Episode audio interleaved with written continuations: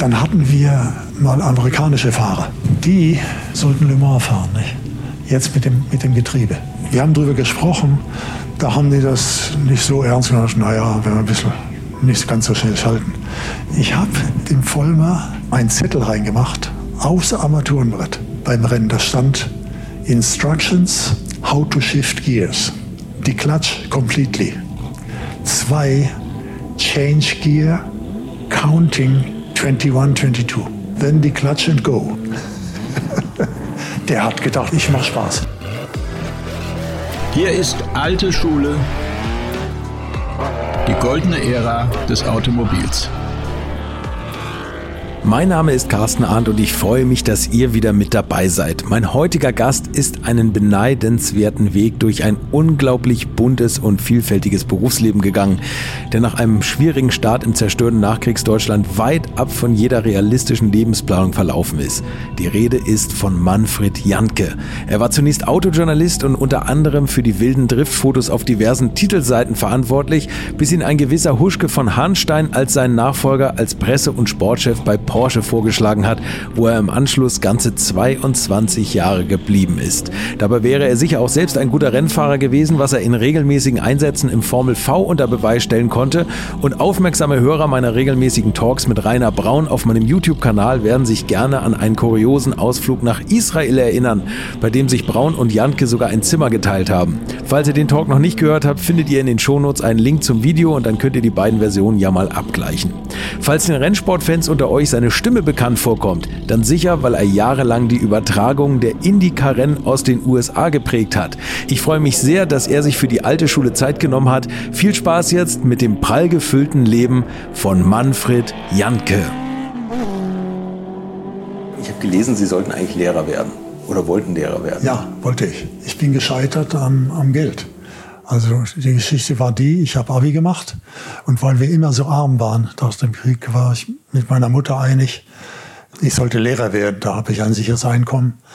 Und dann habe ich mich äh, nach der Bundeswehr immatrikuliert in Berlin an der FU äh, mit Sport und Sprachen und habe ein 40 Mark Zimmer gehabt in Zehlendorf. Und ich hatte ja vorher, vor meinem äh, Abitur, immer gelebt von Erziehungsbeihilfe, weil ich keinen Vater hatte. Und als ich zur Bundeswehr kam, wurde die Erziehungsbeihilfe von heute auf morgen eingestellt. Da war ich ja versorgt. Okay. Als ich in Berlin begann zu studieren, hat es Monate gedauert, bis die Erziehung, ich hatte nichts. Okay. Ich konnte meine Miete nicht bezahlen, ich konnte nichts essen, ich war komplett pleite. Und da ist ein, wie ich immer sage, ein Wunder geschehen. Äh, ich hatte vor meinem Abitur Kontakt zu einem Schweizer Rennfahrer, Michael May. Der lebte in Aalen, wo ich Abitur gemacht habe. Und als junger Pimpf bin ich manchmal mit zu den Rennen und habe geholfen, Räder wechseln und so. Und bei diesen Einsätzen habe ich ganz flüchtig den Automotoren-Sportfotografen Julius Weidmann getroffen. Wir hatten aber nie viel Kontakt. Also ich, ich wusste gar nicht, ob der, ob der mich wirklich kennt. Ja. Als ich in Berlin am Ende war, kommt ein Brief von Automotoren Sport. Sie könnten einen Volontär gebrauchen und der Fotograf Julius Weidmann hat gesagt, fragen Sie doch mal diesen jungen Manfred Jantke. Das gibt's ja nicht. Ich war völlig ein Wunder, dass der sich an mich erinnert hat. Das, so geschrieben. Und weil ich ja überhaupt nicht weiter wusste, ich habe mich nächsten Tag exmatrikuliert, in Zug gesetzt, bin nach Stuttgart gefahren und wurde Volontär bei Automotorensport. Das gibt's nicht. Verrückt. Das ja, gibt's echt nicht. Ja, mein Berufsbeginn. Das war das Jahr 1959. 1959. Ich war drei Jahre Volontär, mhm. dann Redakteur, dann stellvertretender Chefredakteur, bis der Porsche-Anruf kam. Und es war eine tolle Zeit. Also Motorjournalist mhm. in den 50er und 60er Jahren, alle neuen Autos der Welt kamen zu uns als Testwagen. Und es war noch überschaubar, ne? Es Im Vergleich zu heute. Das Auto war völlig unfertig. Das war ja noch voll in der Entwicklung. Es war hochinteressant. Ja. Und wir haben die Autos alle gefahren, gemessen, fotografiert. Also das waren tolle Jahre. Und natürlich und das Leben als äh, Motorjournalist ist ein eher freies Leben. Nicht? Man ist viel unterwegs. Das ist also, ja, das waren gute Jahre. Und jedes Auto hat einen eigenen Charakter noch, ne? Aber wie? Das ist ja, also da waren die Autos ja, BMW war sportlich oder hat das versucht, Audi hatte dieses Hutträger-Image. Also diese ganzen Images, die haben sich ja da geprägt eigentlich, Die, ne? Genau, die In 50er damals Jahren. entwickelt. Die Autos waren sehr unterschiedlich. Das Auto war voll in seiner frühen Entwicklung. Nicht? Und diese Entwicklung haben wir hautnah miterlebt, auch ein bisschen geprägt. Automotor und Sport war damals eine starke Stimme in der Autoindustrie. Ja, an die Zeit denke ich sehr gern zurück. Und das wurden 13 Jahre. Das ging ganz schnell. Wie muss man sich eigentlich damals so einen Autotest vorstellen? Wenn der, wenn der ankam, sind sie erstmal, haben sie den gleich vermessen, also mit diesem Peiselerrad, glaube ich. Ne? Ja, wir hatten, so ein Auto war eine Woche oder zehn Tage da. Okay. Und wir mussten die Zeit nutzen. Man ist sofort gefahren. Man musste das Auto ja mal kennenlernen. Und dann wurde es gemessen, fotografiert und eine Verbrauchsfahrt. Also das war Standard. Verbrauchsfahrt, Fotofahrt und die Messungen, die Leistungsmessung. Und in dieser Tätigkeit hatte man schon so viel Kontakt mit dem Auto, dass man es gut kennengelernt hat. Und natürlich, wenn man alle Autos der Welt fährt, hat man auch so viel Erfahrung, dass man sie ganz gut einordnen kann. ja, das glaube ich. Gab es mal irgendein Auto, was sie, was sie umgehauen hat? Oder waren sie eher, sie waren wahrscheinlich eher der sportliche Typ, oder? Der Sportwagen-Fan, oder? Gar nicht. Gar, nicht? Ja, okay. Nein. Also ich hatte einen so schwierigen Start ins Leben. Ja. Es war für mich wesentlich, dass ich einen Beruf hatte und Geld verdient habe. Ja. Darum ging es. Ja. Und äh, das Thema Auto war natürlich interessant. Und es gab auch natürlich immer äh, Juwelen. Zum Beispiel äh, Mercedes hat mir mal einen halben Tag die Grand Prix-Wagen von Juan Manuel Fangio vor, äh, zur Verfügung gestellt. Die Silberpfeile, Die, alten, Silberpfeile. Die sind sie gefahren. Die Silberpfeile, der W196 heißt er, glaube ich, Ja. mit dem Fangio Weltmeister war. Die beiden Autos haben die nach Hockenheim gebracht und ich konnte einen halben Tag mit diesen Autos fahren. Auf der Rennstrecke. Auf der Rennstrecke. Gott, was- was ist das? Hochinteressant, gerade auch für so einen Autotester wie mich. Man denkt natürlich, ein Formel-1-Auto, das ist eine Herausforderung, das ist schwer zu fahren. Das Gegenteil war der Fall. Das Auto war ganz leicht zu fahren. Die frühen Grand Prix-Autos hatten noch keinen Abtrieb. Die modernen Formel-1-Autos leben ja nur vom Abtrieb. Nicht? Die hatten keinen Abtrieb, die hatten keinen Flügel, gar nichts. Sie hatten schmale Reifen. Das heißt, der Grenzbereich war, sofort da. Sie hatten ein großes Lenkrad, nicht so eins. Große, man hat normale Lenkausschläge gehabt, also es war keine nervöse Lenkung, gar nicht, gar nicht. Der fuhr sich wie ein normales Auto und nach drei Runden habe ich in Hockenheim die Sachskurve komplett quer gedriftet. Ja, das ging. Also das Auto war erstaunlich gut zu fahren, aber das waren eben Erfahrungen. Wer hat das nicht? Wer kommt an so ein Auto ran? Und heutzutage gar nicht mehr. Ja. Ne? Das ist noch Jochen Und, Maas und äh, Stritze Stuck, die das fahren dürfen. Und äh, es waren beide Typen da, der mit den freistehenden Rädern Ja. und der vollverkleidete. Ah, okay, ja. Also das war natürlich ein toller Tag.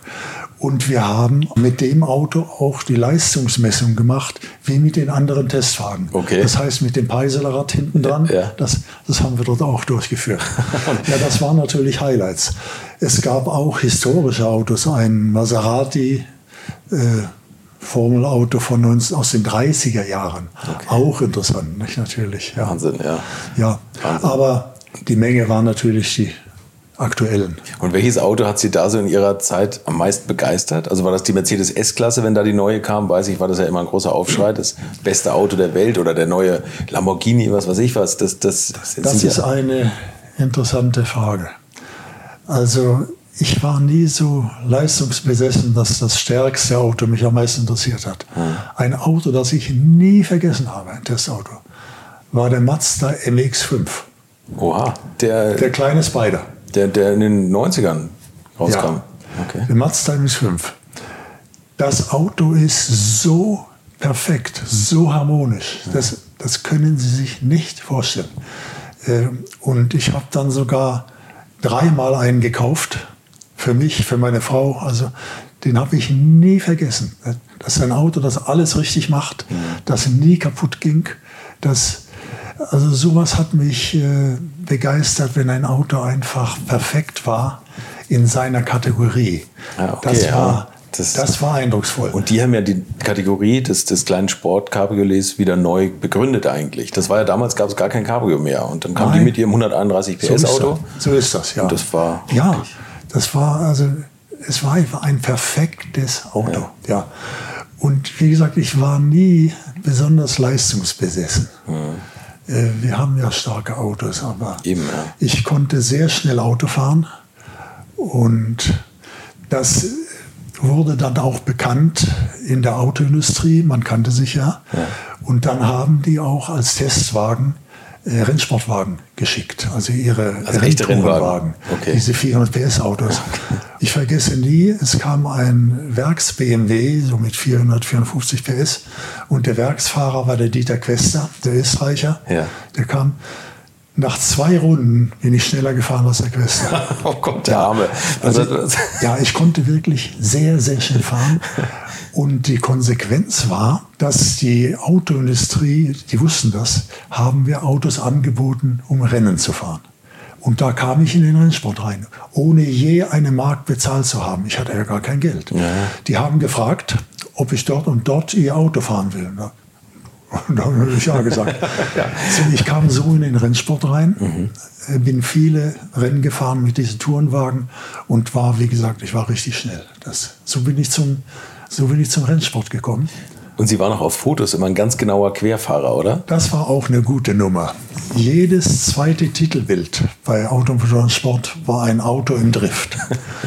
Und diese Driftfotos haben hergestellt der Fotograf Julius Weidmann Ja. Und sieht ich als. Fahrer. Okay. Und die Bilder haben wir gemacht auf der Solitude-Rennstrecke bei Stuttgart. Die hatte das Madental. Das ist ein, ein Kurvengeschlängel zwischen 150 und 170, also ganz schnelle Kurven, eine Folge. Da haben wir das gemacht. Und das sah dann so aus, der Julius Weidmann saß auf der Leitplanke, hat sein Taschentuch hingelegt, vorne an den, an den Straßenrand. Und ich musste, wenn ich mit 160 quer da kam, mit dem Vorderrad über das Taschentuch fahren.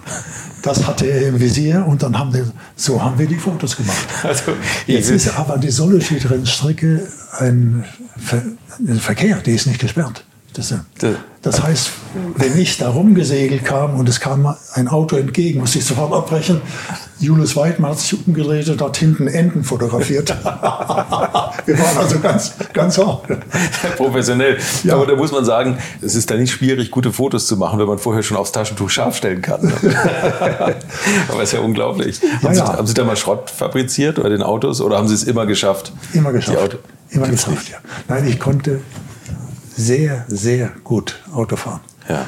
Und das hat sich ja dann fortgesetzt in die Formel V. Genau, da ging die Rennerei dann die, los. die ne? damals kam. Hochinteressante Geschichte. Ein ganz billiger Monoposter-Rennwagen auf Käferbasis. Ja. Das war alles Originalkäfer. Die ersten Formel V, die ich fuhr, die hatten vorne diese, dieses, wie der Käfer, Ja. ganz genau. Die Autos hatten nur 90 PS, wogen 360 Kilo, also ganz leicht, hat ganz schmale Reifen. Am Beginn der Formel V gab es noch keine Gürtelreifen. Das waren noch Diagonalreifen. Also alles. Das war die beste Schule, um das Rennfahren zu lernen. Das sagen so viele und da sind ja alle draus erwachsen eigentlich. Ne? Die ganzen damaligen Rennfahrer, Ja, inklusive Dieter Quester Genau übrigens, das ist es. haben da angefangen. Die, ne? die, ganz, die großen Fahrer der späteren Zeit kommen alle durch die Formel Formel V. Wir sind die Pioniere der Formel V. Ja. Und das ist deshalb äh, so lehrreich. Das Auto hat keine Leistung. Sie müssen deshalb so rationell fahren wie mit keinem anderen Auto. Sie dürfen keinen Zentimeter verschenken, damit die Strecke nicht so groß ist. Jeder kleine Rutscher kostet Drehzahl. Sie- Die Drehzahl kriegen Sie nie mehr zurück. Die ist verloren. Das ist die Schule der, der Formel V. Also das Thema Tempo mitnehmen in die Kurve und aus der Kurve raus, das ist und ganz, ganz präzise fahren, also rationell, Rationalität. Und das lernen Sie mit so einem schwachen Auto. Ja. Mit einem 500 oder 700 PS Auto gehen Sie viel großzügiger um. Wenn es mal rutscht, dann gebe ich halt wieder Gas. Nicht? Das ist ein ganz anderes Thema. Ja. Also Formel V war die beste Schule zum Rennenfahren. Und wie Sie sagen, es war kein Zufall, mhm. dass später Leute wie Niki Lauda und all diese das waren alles Pioniere der Formel V. Und die ja. sind alle beim Kurt Bergmann gefahren. Da sind Sie auch gefahren. Ja. Ne? Die Kaimanns, Kaimann. die ganz berühmten. Die Kaimann-Autos, ja. War, war das, wie sind Sie an den gekommen oder war das, hat der Ihnen das angeboten? Ein Freund von mir, sehr vermögend, lebte in äh, Monaco. Der hat die Autos gekauft, besessen und eingesetzt. Mhm. Also ich war nur Fahrer. Der hat dafür gesorgt, dass die immer am Start standen und so. Und der hatte den Kontakt zum Bergmann. Okay. Unsere Autos wurden auch zwischen den Rennen in Wien bei Kaiman gewartet und vorbereitet. Die Autos waren immer toll. Ich kann mich nicht erinnern, dass es irgendwann mal eine Fehlfunktion gegeben hätte. Nie. Und äh, dem gehörten die Autos. Und bei dem fuhr also Rainer Braun und ich, der Jochen Mass, wir waren also ein Team. Und er war der Teamchef. Sie ist übrigens eben ein Name gefallen, Rainer Braun. Rainer Braun und Formel V. Da gibt es eine fantastische Geschichte, die habe ich mit ihm aufgenommen. Ich weiß nicht, ob Sie es gesehen haben. Ja, ja, die habe ich gesehen. Die, die, die Geschichte in Israel, in, Israel ja. Und er hat gesagt, ich muss Sie darauf festnageln, was da passiert ist. Also das muss ja eine ganz wilde, ein ganz wildes Wochenende gewesen sein. Ja, es war ja einmalig. So etwas habe ich im ganzen Leben nie mehr erlebt. Einmal, wie kommen Rennautos dorthin? Die haben einen neuen Stadtteil gebaut bei Aschkelon, begann mit den Straßen. Die Straßen waren schon da, die Häuser noch nicht. Und da kam irgendjemand hier in der Oberdorf, da könnte man ja erstmal ein Rennen fahren. Und dann haben die das organisiert. Wir sind mit einem Schiff von Genua nach Aschkelon gefahren, ein Formel-2-Feld und ein Formel-V-Feld. Und dann hat uns dort äh, etwas, ist uns begegnet, das haben wir nicht erwartet. Es hat noch niemals ein Rennauto in Israel gegeben. Die Leute waren aus dem Häuschen. Es war unvorstellbar. Die kamen zu Tausenden und waren nicht zu kontrollieren. Die haben alles einfach überschwemmt. Die wollten ans Auto, die wollten an die Fahrer, die Rennfahrer im Overall, das war für die so wie ein Astronaut oder so. Ja, das, die wollten die anfassen und so. Und die waren so extrem, die Polizei konnte die auch konnte die, da kamen berittene Polizisten und haben auf die eingeschlagen, versucht, die zu, also das, das Rennen konnte lange überhaupt nicht stattfinden oder vorbereitet werden durch diese Überschwemmung mit den Leuten. Die waren verrückt. Ja. Also mit Rainer Braun mussten sich ein Hotelzimmer teilen, im Doppelbett. Ja, ja, ja, ja, ja. Ja, wir waren äh, Teamgefährten. Und, und er hat erzählt, Sie haben irgendwann da zwei Mädels kennengelernt, die Sie abends ausführen wollten. Mädels? Ja. Ja, das ist, da gibt es hübsche. Aber die gibt es auf vielen Rennstrecken. Vielen ja, das Ländern. stimmt. Aber, aber Sie mussten erst zu den, zu den Eltern, oder? Und erst rein und da ja, ja, ja, ja, ja. Aber das, wie gesagt, das ist mir nicht mehr so. Also okay, das alles klar. Okay. Und ähm, ja, und das Rennen selber, das ist für Sie gar nicht so gut ausgegangen. Nein, im Gegenteil. Ich habe einen, ja eigentlich den einzigen schweren Unfall gehabt. Ich war so in der zweiten, dritten Reihe platziert und beim Start flog vorne was in die Luft, zack. Direkt, direkt nach dem Start. Das war die die Fronthaube von einem Auto aus der ersten oh, Reihe. Okay. Und wir haben ja voll beschleunigt und alle aufs, auf die Bremse natürlich, wie das Ding hoch war. Und da bin ich meinem Vordermann mit meinem Vorderrad direkt gegen das Hinterrad gefahren. Und da hebt es natürlich den leichten Vorderwagen, den hebt es aus. Ja. Ich bin aufgestiegen, also die Kollegen haben gesagt, zwischen acht und zehn Meter warst du. Ja, richtig. bin gelandet, war komplett unverletzt. Äh, die, da kamen die Leute, haben das Auto umgedreht, bin ich raus. Aber dann begann für mich das Drama. Darauf hatten die gewartet, die Leute, die so zurückgedrängt wurden. Jetzt rollte mal einer direkt ihn vor die Füße. Hunderte kamen, alle an das Auto. Also ich stand auf dem Hinterreifen mit meinem Helm im Arm und die betatschten mich und waren, es war unglaublich. Das, das war eigentlich äh, von dem ganzen Unfall das, das Bemerkenswerteste. Und das Rennen lief, ich war out. Und nach dem Rennen ist mein Team viermal rumgefahren, um mich zu suchen. Ich war ja in der Menschenmasse versteckt. Die, die konnten mich nicht finden. Die sind viermal rumgefahren, bis ich habe gewinkt, als ob sie mich entdeckt haben und, was, was, und holen konnten. Was für ein Märtyrium. Ja. das Auto war dann nachher zerfleddert. Hat jeder sich ein Ersatzteil mitgenommen? Ja, nee, zerfleddert nicht, aber okay. es war beschädigt. Ja. Aber typisch war, ich war ja berufstätig und hatte immer, immer viel zu tun, auch in der Zeit. Ich bin im Overall noch zum Flughafen und bin gleich heimgeflogen, weil damit ich nächsten Tag im Büro bin. Ja, ja Wahnsinn. ja. Ja, also unglaublich, oder? Aber und auch die Strecke, also was Aschkelon, da drauf lag und, und wie die Leute da dran standen. Also man sieht das in, auf YouTube ja in dem Video, da hat Rainer Braun ja tolle Fotos. Äh, das kann man sich aus heutiger Sicht nicht vorstellen. Und die Nein. Formel 2, die durften ja gar nicht mehr voll starten, weil das ja. einfach ja, ja. klar das war. war unmöglich, die, die konnten die Leute nicht kontrollieren, wendigen, ja. Sind Sie dann noch weitere Rennen gefahren, also auf, auf höheren Klassen oder?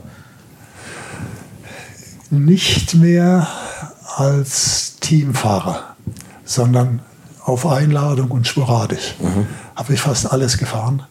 Auch Indianapolis-Rennwagen. 900 PS. Sind Sie gefahren? Ja, die gehen über 400, die Dinger. Äh, da kam ich auch. Ich hatte viel Kontakt zu diesen Leuten. Ja. Und dann wurde ich eingeladen, weil die wussten, dass ich fahren konnte. Nicht? Die wussten, der konnte gut fahren. Also die habe ich auch gefahren. Aber das ist dann ja nochmal eine andere, eine andere Hausnummer, oder? So ein Auto am Limit zu bewegen. Eine ganz andere Hausnummer. Wobei äh, Ovalrennen sind ja eine ganz andere Sportart. Mhm. Sie erfordern Erfahrung, nicht Können eigentlich. Mhm. Ich habe ja ein, mit Porsche dann ein Indianapolis-Erlebnis gehabt, als der Amerikaner Peter W. Schutz als Porsche-Chef kam. Ja. Das war mein dritter Chef bei Porsche, Vorstandsvorsitzender. Da sagte er, warum gehen wir immer nach Le Mans? Unser größter Markt ist Nordamerika und das größte Rennen in Amerika sind die 500 Meilen von Indianapolis. Da müssen wir hin. Haben wir verstanden, haben gesagt, das, ja, das machen wir. Dann haben wir versteckt begonnen, ein Indianapolis Rennauto zu entwickeln. Äh, und da sind wir nicht vorangekommen. Wir hatten bis dahin immer nur GT und Sportwagen entwickelt, nie Monoposti. Mhm. Die haben eigene Regeln. Das, und wir waren schon ziemlich, also der Metzger, der Hans Metzger hat erstmal einen Spitzenmotor gemacht äh, für Indianapolis. Das ging schnell. Der war im halben Jahr da. Das Auto kam nicht voran. Und dann fuhren der Jürgen Barth und äh, die, die Testfahrer, die fuhren in Weissach. Der Roland Kussmaul. Der Roland Kussmaul. Ja. Die machten Testfahrten und also das Auto.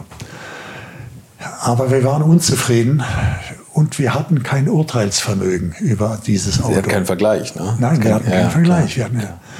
Und da kam uns aber dramatisch zur Hilfe meine lebenslange Freundschaft zu Mario Andretti. Okay.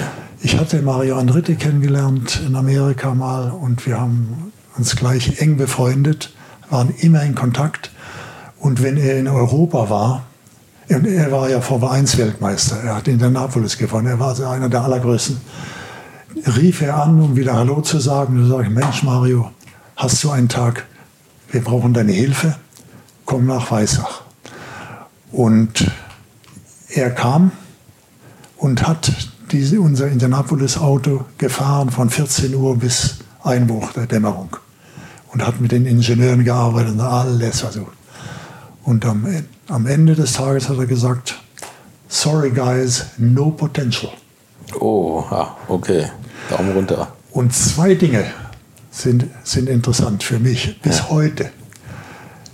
Wir haben ihm sofort geglaubt, mhm. haben am nächsten Tag das Projekt eingestellt.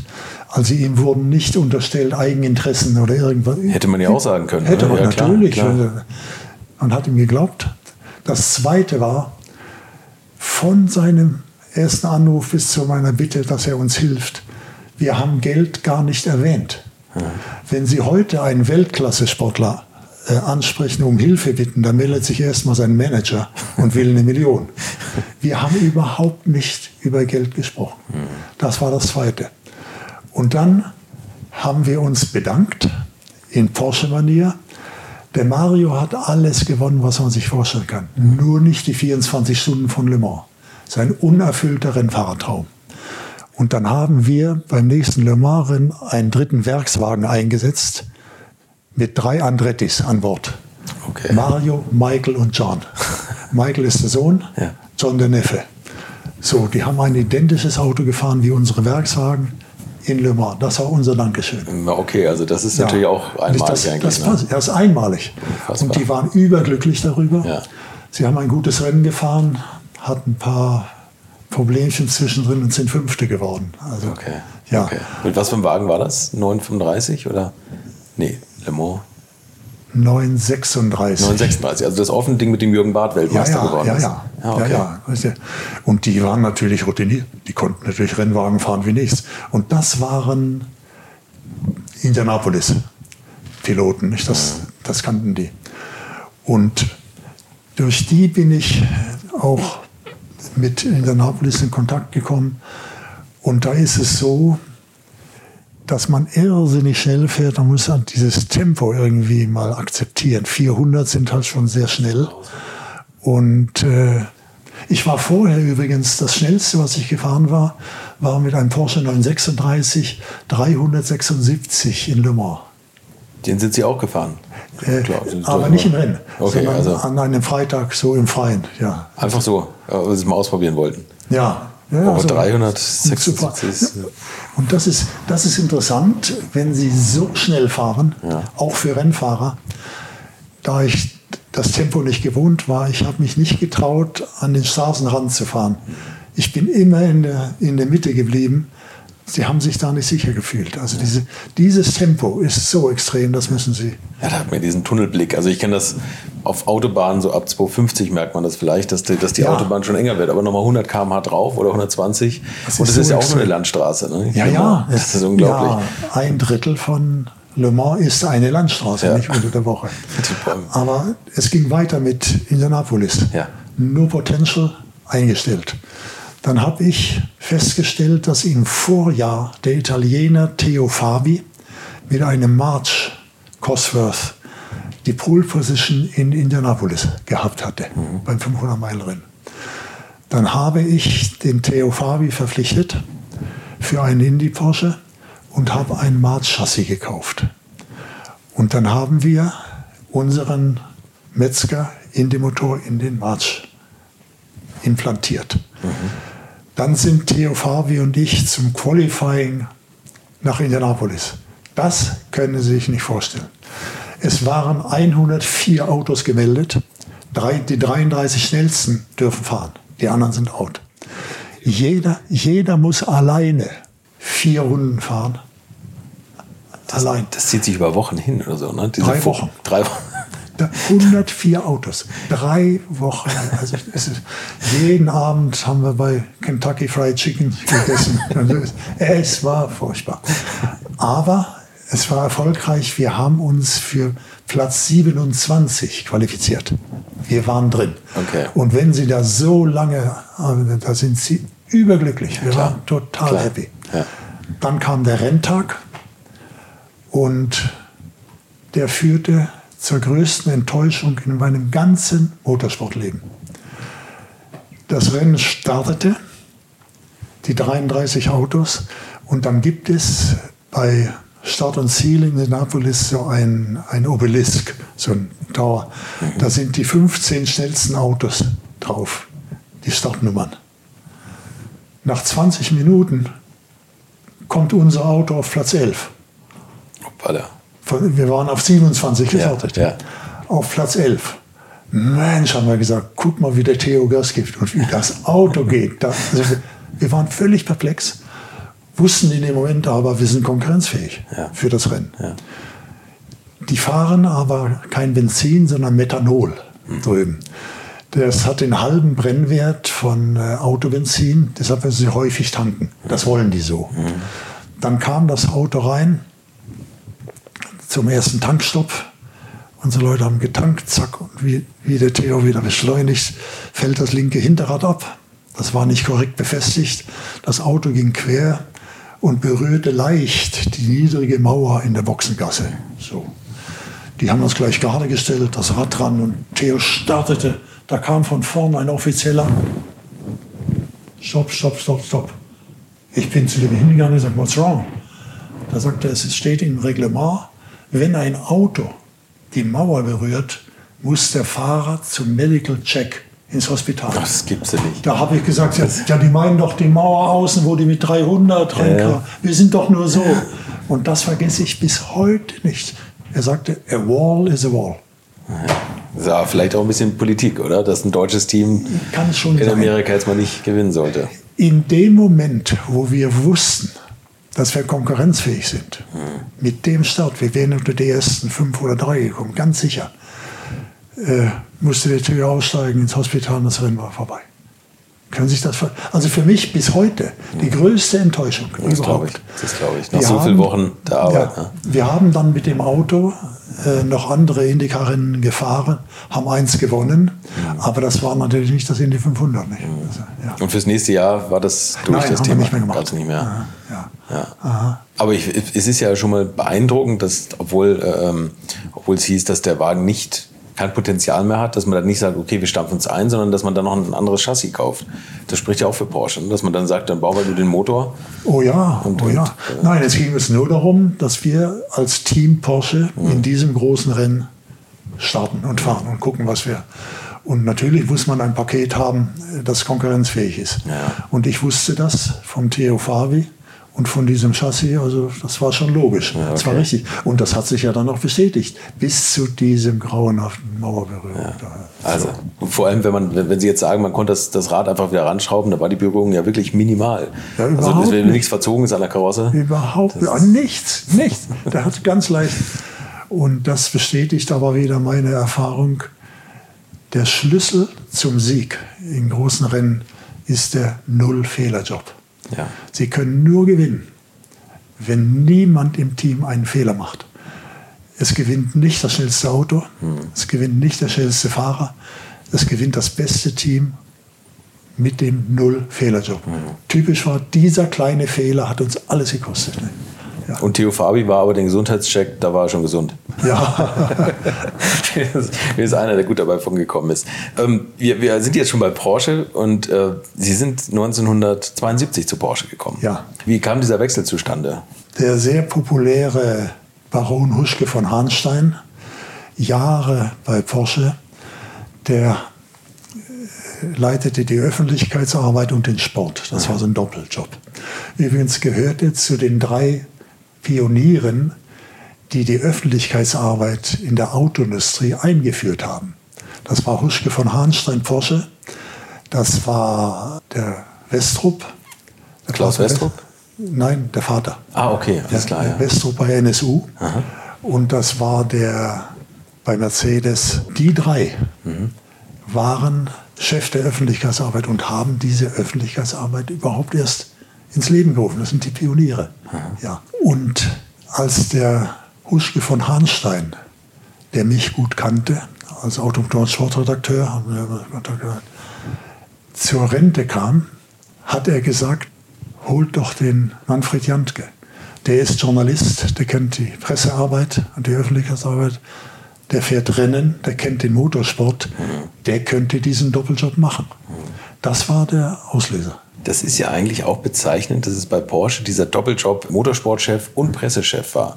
Das zeigt ja, dass der Motorsport eigentlich ein ganz großes PR-Schwergewicht eigentlich ist. Dieses äh, Race on Sunday, Sell on Monday, das, Das war der Schlüssel überhaupt. Ich kam dann 72 zu Porsche, da war das ein kleines Familienunternehmen. Mhm. Die ganze Firma lebte von 8000 Autos, die sie gebaut haben und die sie in der Welt verkauft haben. Und in der Firma war der Ferry Porsche als Sings, der Wolfgang als ganz junger Mann, der Butzi, der war Designer, FA, Ferdinand Alexander. Also die, die Söhne waren alle da und der Vater war da und das war eine kleine Firma. Und jetzt kommen wir zu dem, die Firma war ganz klein und arm, aber in der Welt bekannt. Die kannte man in der ganzen Welt. Und der Botschafter war der Motorsport. Und als ich zu Porsche kam, das hatte mich so gewundert. Es ging dort generell nur um Technik. Das Sagen hatten die Techniker, alle Entscheidungen fielen in Weissach. Der Vertrieb hatte gar keine Stimme. Die saßen in Ludwigsburg. Das Jahresergebnis, Gewinn, das, wo, ich weiß gar nicht, ob das mal angesprochen wurde. Überhaupt nicht. Es ging um technische Entwicklung, um Fortschritt und eben auch um Motorsport. Und der hat die, den Namen so publik gemacht. Ob sie nach Japan kam, nach Asien oder nach Nordamerika, Porsche war ein ganz großer Name. Mhm. Diese kleine arme Firma. Unglaublich eigentlich. Ne? Ja. Aber das war natürlich auch kurz vorher der erste Le Mans-Sieg, erste Le Mans-Gesamtsieg mit dem 917. Ja. Und ja. der hat, glaube ich, der ganzen Firma nochmal einen riesen Push versetzt. Klar. Ne? Und wie gesagt, wir haben dann den Langstreckensport komplett dominiert. Es waren ja, ich glaube, fünf Rennen in Amerika. Also die Rennen waren immer entweder sechs Stunden oder 1000 Kilometer. Das waren die Langstreckenrennen. Und da waren fünf in Nordamerika, fast in jedem europäischen Land eines. Eines in Fuji in Japan, eines in Kialami, äh, Südafrika. Also wir waren über, überall und haben alles gewonnen. Mhm. Das hat Porsche so bekannt gemacht, nicht? Was waren da die Fahrer so, die, die, die Sie betreut haben oder zu der Zeit? Welche Fahrer waren das, die, die, mit denen Sie da immer unterwegs waren? Das waren Jackie X, Derek Bell, Jochen Mass, Manfred Schurti aus Liechtenstein, Hans Stuck. Hans Stuck, ja. Wobei auch da äh, unterscheidet sich doch sehr, wie eine, eine Persönlichkeit ist. Also der, der eindrucksvollste Fahrer, den ich entgegen bin, war der Jackie X. Ein hochintelligenter, gut erzogener Mensch in, in jeder Lage und so. Nicht so überzeugend war der Hans Stuck und der Jochen Mass. Die haben es auch nicht so ernst genommen. Die haben also auf Rennen häufig die Nacht mit Mädels verbracht und sowas nicht, was undenkbar äh, gewesen wäre bei einem, bei einem X oder so nicht. Ja, die haben so? das ganz anders. Nein, Jackie X war der eindrucksvollste Fahrer. Und das war unsere, unsere Truppe, mit der wir gefahren sind.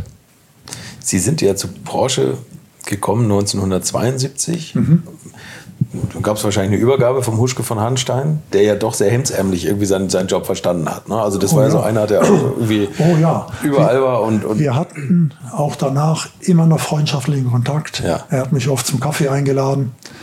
Er wohnt ja auch in, in Stuttgart. Ja, äh, mit dem ging das dann rüber.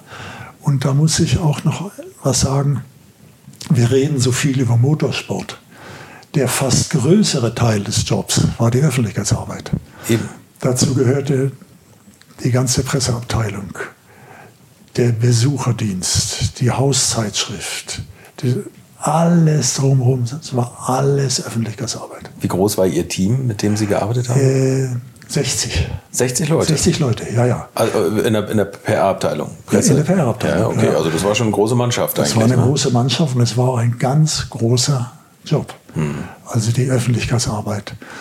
Es ist ja komisch, wenn man von Öffentlichkeitsarbeit spricht, da meint man immer große Aktionen. Oder so. Wissen Sie, was ich gemacht habe mal?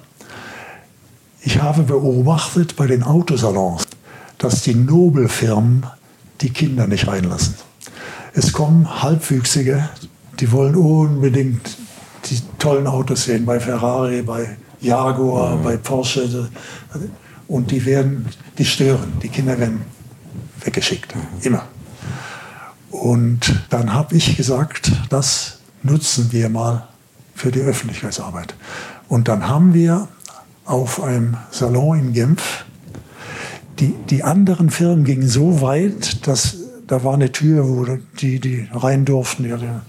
Da haben die Jaguar, die haben einen britischen Bobby in Uniform gestellt. Das stand da unten. Sehr sympathisch. Die darf nur rein. So, so weit ging das. Und wir haben in Genf den Porsche-Stand komplett aufgemacht. Es gab nicht mal ein... ein, ein Keine Kordeln. Gar nichts. Es, da standen die Autos frei. Die Kinder kamen wie verrückt. Und die wollen natürlich eine Anstecknadel und, und ein Bild und, und so. Und dann haben wir die, wir haben immer einen sehr schönen Porsche-Kalender jedes Jahr. Die Vorjahreskalender in Einzelblätter und jedes Kind, das kam, hat was gekriegt. Ein Blatt mit so einem schönen Autobild oder eine Anstecknadel. So. Das ist Öffentlichkeitsarbeit. Ich sage immer, Öffentlichkeitsarbeit soll Sympathien schaffen für das Unternehmen. Und ich bin sicher, die Kinder später als Erwachsene, das haben die nie vergessen.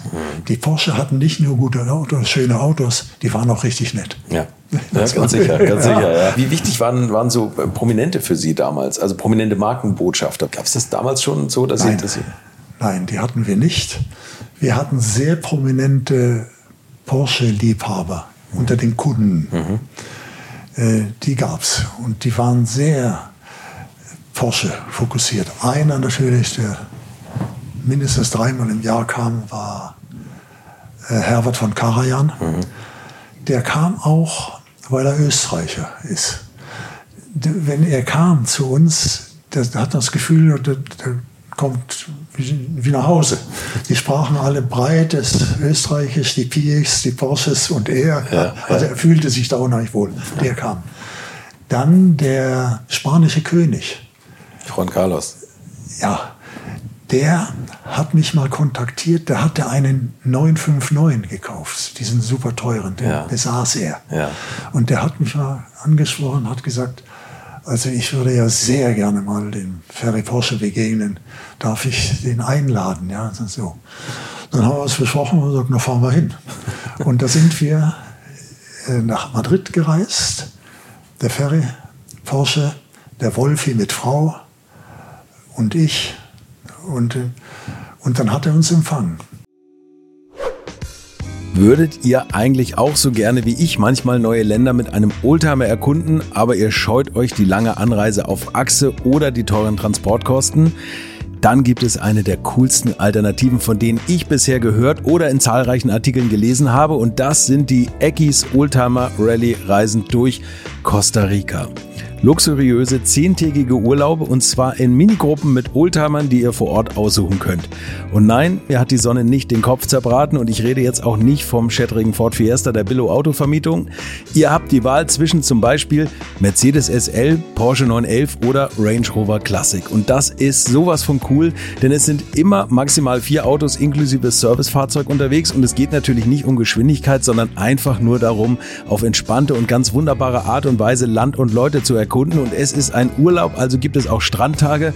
Und wer schon mal in Costa Rica war, der weiß, dass es ein sicheres Reiseland ist mit grandioser Flora und Fauna, mit Vulkanen, Regen und Nebelwäldern und irren, irren Stränden. Und mit den Fotos könnt ihr auf Instagram noch die Freunde zu Hause richtig neidisch machen. Ist ja auch nicht ganz unwichtig heutzutage. Schaut es euch auf jeden Fall mal im Netz an. Und als ich das erste Mal auf der Seite war, konnte ich es gar nicht glauben, dass jemand sowas organisiert. Und dann braucht man noch nicht mal den eigenen Klassiker schmutzig zu machen und mit Rain Range Rover oder R107er SL die Landschaft erkunden. Es könnte schlimmer kommen. Es gibt übrigens verschiedene Routen. Mein Tipp wäre die La Carrera Costa Rica und auf der Route werdet ihr mich früher oder später mitfahren sehen. Das garantiere ich euch. So, jetzt hört ihr hier noch die Webseite und da gibt es eine ganz einfache, nämlich rally-rally.com. Und ganz wichtig, Rally wird hier R-A-L-L-Y geschrieben rally-rally.com. Am besten gleich draufklicken, Seite abspeichern und möglichst schnell buchen, denn es sind kleine Gruppen und Inga und Ingo, die das organisieren, sind wirklich mega nett und Ingo ist auf mich gekommen, weil seine Mitfahrenden immer alte Schule hören. Also Geschmack haben die, die da mitfahren auch und ihr sollt jetzt auch weiter alte Schule hören. Bis bald in Costa Rica. Sehr nett. Ja, und da war, und da sagte der Ferry Porsche beim, bei der Ankunft, Also das ist ja eine große Ehre. Vielen Dank, nicht, dass wir Sie besuchen dürfen. Und da sagte Herr Porsche, ich bin der Geehrte, dass Sie mich besuchen. Das ist halt, so, so war das. Und dann äh, äh, waren wir erst im offiziellen Bereich, wo die Besucher ihre Fotos machen und dann waren wir in seinem Büro, zwei Stunden. Da sieht es aus wie bei uns. Ja. Das glaube ich. Das. Ja. Also das war der König, der schwedische König. Der fuhr immer Porsche. Ja. Und den haben wir auch besucht, der kam uns auch besuchen. Also mit dem gab es immer Kontakt. Der wollte, der wollte einen Porsche-Kontakt. Das waren so prominente Porsche-Kunden. Über, über ihre ganze Lebenszeit. Das mhm. ist so. Nicht? Das ist, der Karajan hat, glaube ich, auch einen 959 gehabt, ne? Meine ich, oder war das ein Tor? Ich, äh, ist mir nicht bekannt. Aber okay. er, was er immer gemacht hat, er, der ist gern nach Weißach gegangen, hat die Rennautos angeguckt und die Sitze. Und dann hat er den Rennsitz, der ihm am angenehmsten war, den hat er in seinen Straßenporsche eingebaut. ja. Okay, okay. Gab es da mal so verrückte andere Wünsche, also von Individualisierungsvorstellungen her, also besondere Lacke oder besondere Leistungen oder so, dass irgendwelche Prominenten kamen und gesagt haben, könnt ihr da noch ein bisschen was machen? Ja, aber das haben Porsche-Spezialisten gemacht außerhalb des Werks. Ja, okay.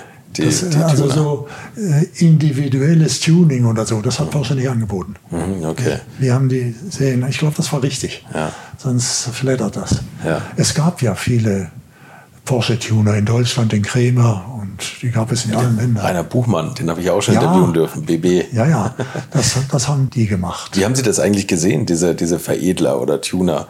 Das ist ja damals extrem gewachsen in den 80ern. Das war ja für mich so das äh, Tuning-Jahrzehnt vielleicht, ne? wo das so extrem... Wir haben uns nicht eingemischt. Hm. Wir wussten aber, dass wenige von denen gute Arbeit leisten. Hm. Dass es sehr riskant ist, die Leute an ihr Auto zu lassen. Nicht? Denn äh, da haben nicht viele was besser gemacht. Die Seen Porsche waren schon auf einem guten Stand. Hm. Das stand ja auch damals, also in ihrer Zeit bei Porsche, stand ja auch der 911er mal auf der Kippe, ne? Ach, das war der Glaubenskrieg, ja. sag ich immer. Das, war, das waren ihre Jahre. Wie, haben, war, Sie, wie haben Sie das als, als Pressemensch erlebt? Das ja, ja, das, war ein, das war eine ganz wichtige Zeit. Wir hatten immer wieder Besucher, die kamen häufig mit ihren Söhnen oder so. Mhm. Die hatten Interesse am Porsche 911 und wollten den angucken. Und dann kamen die, haben Probe gesessen im Elver, die Jungs hinten drin und haben festgestellt, wie klein der ist mhm. und wie wenig Kofferraum. Und da würde ich sagen, vier von fünf haben gesagt, schade, ja, das Auto ist einfach zu klein. Ich hätte so gern, die sind gegangen, die haben, weil das Auto. Und das passierte uns jede Woche. Jede Woche, das interessierte Kunden, die auch das Geld hatten und alles, denen war das Auto zu klein. Und dann hat der Dr. Fuhrmann, der damals äh, Vorstandsvorsitzender war, hat gesagt, wir brauchen ein größeres Auto, dass wir diese Kundschaft auch gewinnen, ja, mit mehr Platz. Und das war der 928. Den legte er, legte er auf. Der wurde entwickelt, war in unseren Augen riesengroß, ja, breit und dann bildeten sich zwei Parteien innerhalb der Firma. Denn er hatte gesagt, wir ersetzen den Elver durch den 928. Das war die Vorstellung vom Dr. Fuhrmann. Und das war für eine Gruppe von echten Porsche-Leuten natürlich eine Vorstellung. Die Gegner des Wechsels waren der Bot und ich und Wolfgang Porsche, glaube ich, auch. Ne? Der, der Wolfi, ja, Porsche selber der Wolfi ja. auch. Also die waren komplett dagegen. Aber der Fuhrmann hat gekämpft wie ein Löwe. Der 28 wurde immer, immer mehr fertig. Und entschieden hat die Sache, dann kam Peter W. Schutz, der Amerikaner. Der hat den Elver gerettet. Ob wir das geschafft hätten, weiß ich nicht. Interessant war, dass dieser Amerikaner, der hatte ein Feeling für Porsche. Ja, der hat Porsche so richtig gesehen. Der hat mir immer gesagt, du, das technische Potenzial in Weissach ist unvergleichlich. Was diese Leute können, das ist ja unglaublich. Das müssen wir nutzen. Und also er war komplett Porsche-minded und natürlich 911. Nicht? Der hat entschieden, der 11er bleibt, das ist Porsche. Und dann hat man den 28er zusätzlich produziert, der nie sehr erfolgreich war. Und der Peter W. Schutz hat den Elfer gerettet. Ja. Aber dieser Glaubenskrieg, das war eine schlimme Zeit. Das war, das war eine, und auch äh, ging über eine lange Zeit. Ne? Eine lange Zeit. Ich weiß, ja. dass der Alois Ruf hat mir erzählt, der ja damals schon auch schon für Porsche die Veredelung gemacht hat. Ähm, der hat erzählt, dass er Kunden hatte, die haben ihn gefragt, ob er Rohkarossen vom 911 kaufen kann. Ja. Schon mal, dass, dass man nachträglich ja. dann noch einen 911 aufbauen kann, wenn der jetzt, wenn der dann vom, vom Markt genommen wird. Wobei der 11 war ein ganz problematisches Auto. War und ist. Komischerweise wird nie öffentlich wahrgenommen. Der 911 zitiert das Käferkonzept. Mhm. Original.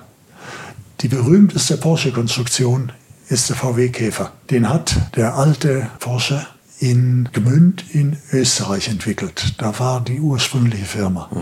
Gmünd in Österreich. Da wurde der entwickelt und die haben sich ganz an den Käfer gehalten, an das Käferkonzept weil das ja auch Charakter hat, einmalig ist, anders ist. Aber das ist mir auf die Füße gefallen. Als wir mit dem RSR nach Le Mans gingen, es gab Jahre, da wurde Le Mans nicht mit Rennsportwagen gefahren, sondern mit Serienautos. Basis waren Serienautos. Und da waren sie alle. Da war Toyota und Alpha und BMW und so weiter. Und wir natürlich mit dem Elva. Der Elva war komplett daneben und das wurde in Le Mans ganz deutlich. Der hat eine verkehrte Aerodynamik. Eine gute Aerodynamik fängt ganz flach an und hört ganz hoch auf. Mhm. So ist er. Der Elver hat einen Rücken, der ging so runter. Als wir in Le Mans über 300 fuhren mit dem Auto, sind hinten den ganzen Rücken runter solche Wirbel entstanden. Die haben das Auto hochgezogen. Der fuhr auf den Zehenspitzen, der, der, der war überhaupt nicht beherrschbar. Das war das falsche Aerodynamik. Motor am falschen Ende, ist klar. Äh, wobei im Rennsport hat sich das ganz relativiert. Äh, das wurde ja immer am meisten kritisiert beim Serienauto. Es war schwer, schwierig zu fahren, weil er so hecklastig ist. Es hat kein Renn Auto so gut beschleunigt aus engen Kurven wie der Elver, weil er Grip hatte mhm. auf, den, auf den Rädern. Bis heute bremst kein Auto besser als ein 911, weil unter Vollbremsung lehnt sich ein Auto auf die Vorderachse. Mhm. Die BMWs und Alphas und so weiter, die haben, die haben hinten entlastet, die haben hinten gar nicht mehr gebremst. Mhm. Die, die, haben nur mit der Vorderachse. Nur über zwei Räder, ne? Ja. Der 11 das Gegenteil. Auf allen Vieren kein Auto bremst so wie der Elva, weil durch den Heckmotor. Ja. Also mit dem Heckmotor, das würde ich gar nicht mehr als äh, Nachteil sehen.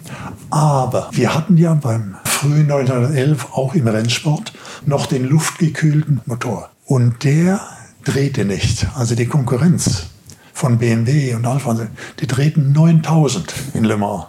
Wir standen an bei 6,9 ging es nicht weiter.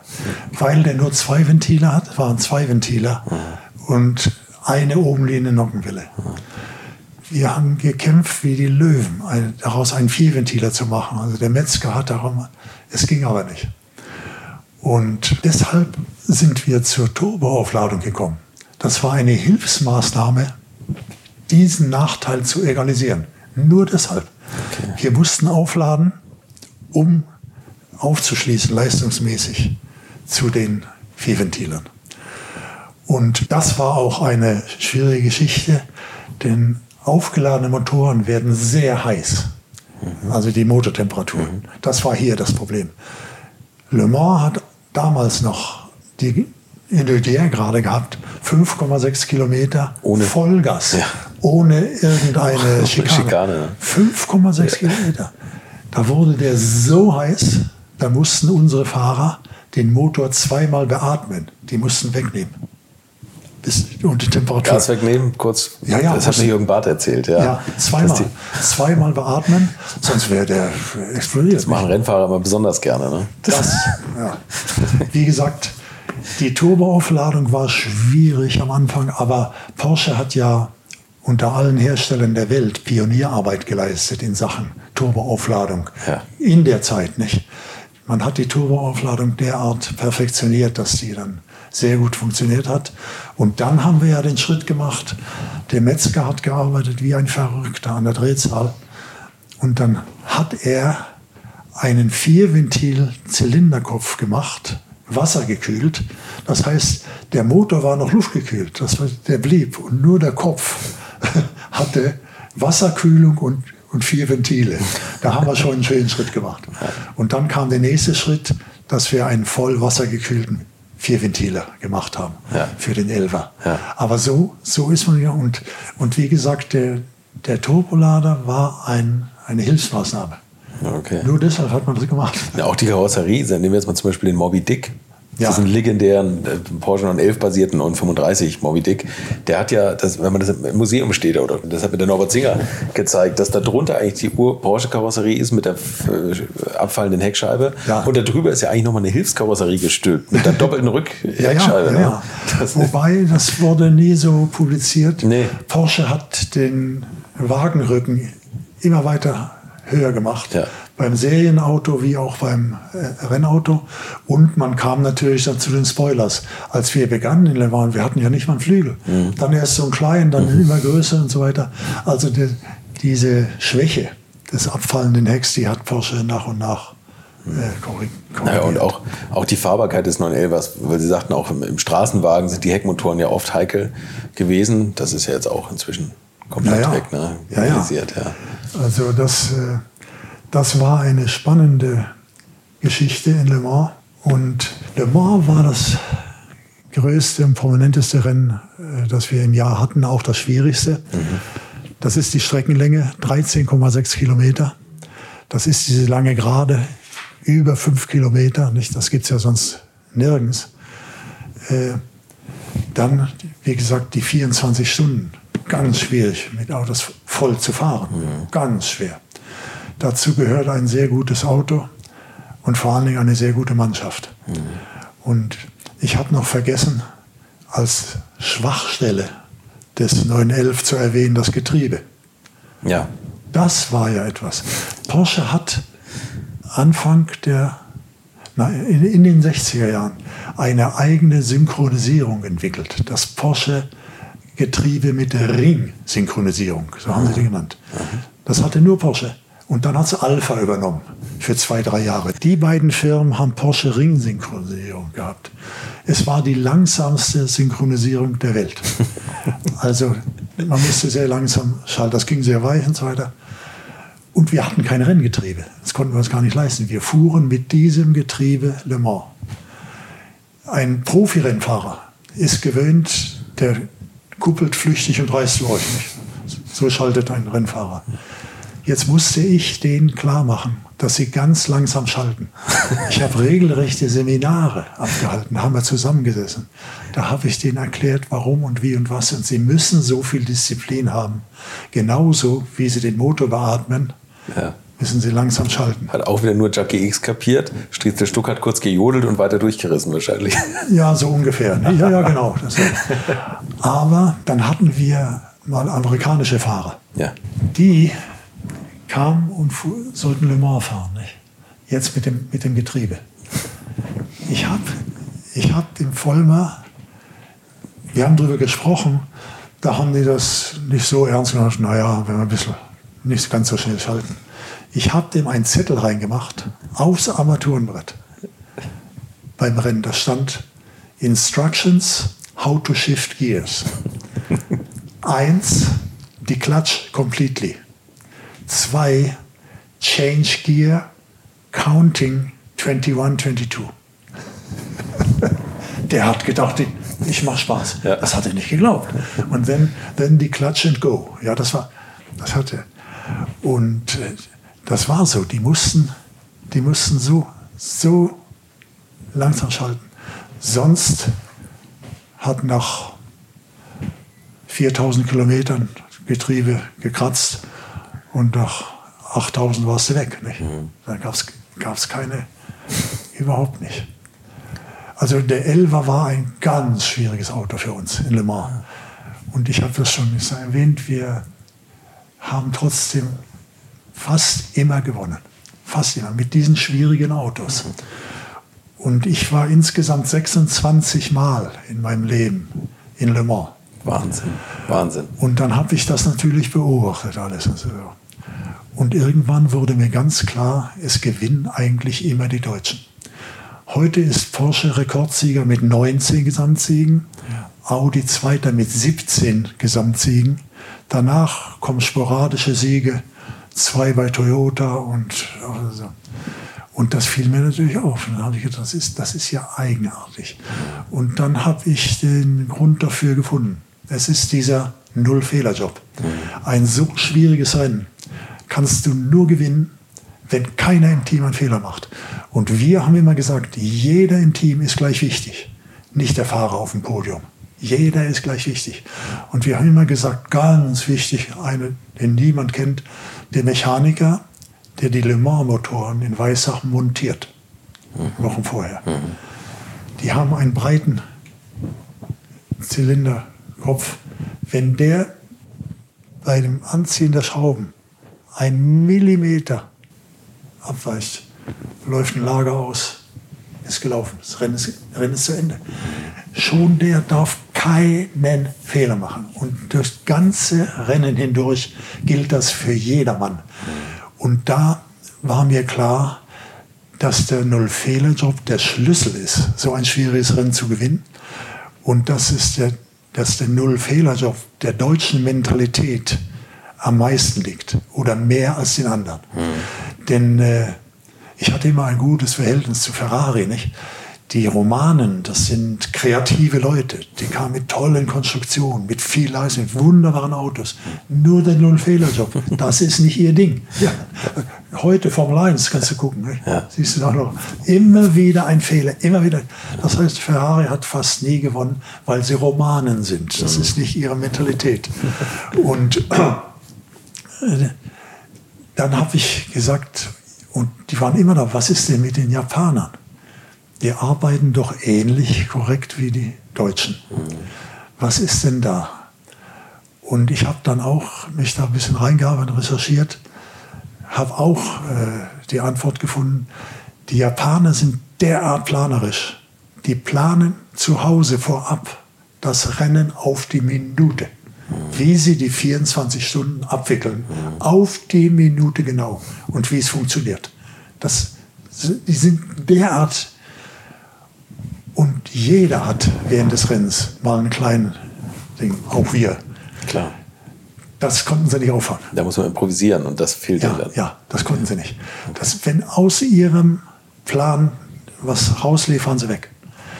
Das waren die Japaner, ja. ja ganz interessant eigentlich, das, ja, die unterschiedlichen Mentalitäten. Ganz ja. interessant. Also es waren die Mentalitäten und wir hatten noch einen Vorteil, haben wir immer gesagt, dass wir Schwaben sind.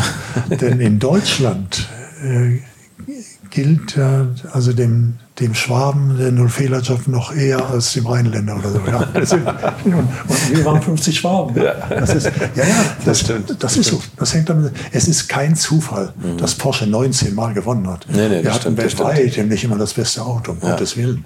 Es waren tolle Autos in der Aber es war, war immer ihre Mannschaft. Übrigens, wo man, so, wo man ja extrem improvisieren musste, war ja, das hat mir Jürgen Bad auch erzählt, 1977 der Le Mans-Sieg, wo er gewonnen hat im 936, wo dann noch ein Zylinder lahmgelegt werden musste. Ja. Ne? Das war ja auch ein spannendes Rennen. Ne? Oh.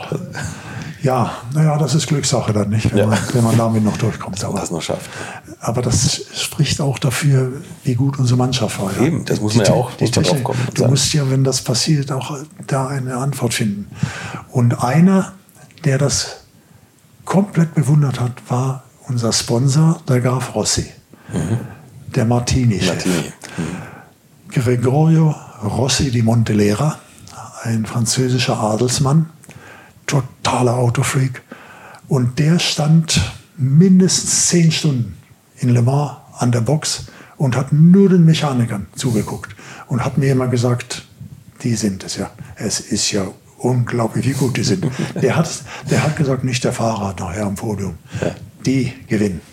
Der hat das sehr, sehr wohl äh, bemerkt.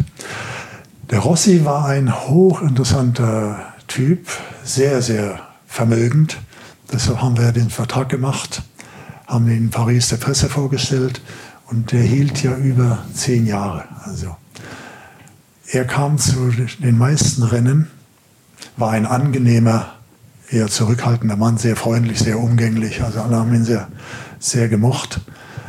Und er ging so weit in seiner Autobegeisterung, dass er ja dann gesagt hat, ich möchte ein 917 kaufen. Der 917 war wohl das extremste Rennfahrzeug, das Porsche gebaut hat. Ja. Mit dem Zwölfzylinder und dem, also was für Porsche spricht. Dass Porsche nicht gesagt hat, geht gar nicht, mit dem kannst du nicht auf der Straße fahren. Die haben hätten Nein gesagt. Das war Porsche-Denke. Bot, so der hat gesagt. Wenn sich jemand was ganz Außergewöhnliches vornimmt, muss man ihm helfen. Ja. Das sollten wir versuchen. Der wollte ihn als Straßenwagen haben. Der ist als auf der Straße von Stuttgart nach Paris gefahren. Und dann musste er erstmal eine Zulassung haben. Ja. Dann hat er ein Vierteljahr in den USA nach einer Zulassung gesucht, der Rossi. Und dann hat er in Pennsylvania hat er eine Zulassung bekommen. Da stand drauf Pennsylvania Heart of Dixie oder so. das Nummernschild hat er gebracht und wir haben den 17er ein wenig höher gestellt, Regenreifen drauf, damit die auch ein bisschen Grip haben und so. Aber sonst das Auto war. Und dann kam der Gregorio mit seinem Assistenten Dino Ayasa. Die waren immer zu zweit da. Und sind von Stuttgart auf der Autobahn nach Paris gefahren. Also völlig irre, ja. Also was für eine Idee. Und das hat geklappt. Und wenn ich dann in äh, Paris war, hat er immer wieder gesagt, komm, wir machen eine kleine Stadtrundfahrt mit dem 917. Mit dem 917? Ja, immer.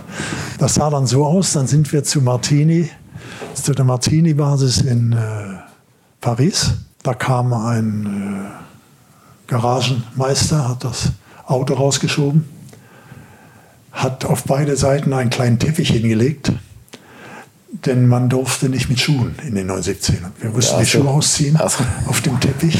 Wie auf so einem Boot. Und dann, und dann ins Auto rein. Ja. ja. Dann sind wir gefahren durch die Innenstadt, Champs-Élysées, mit, mit den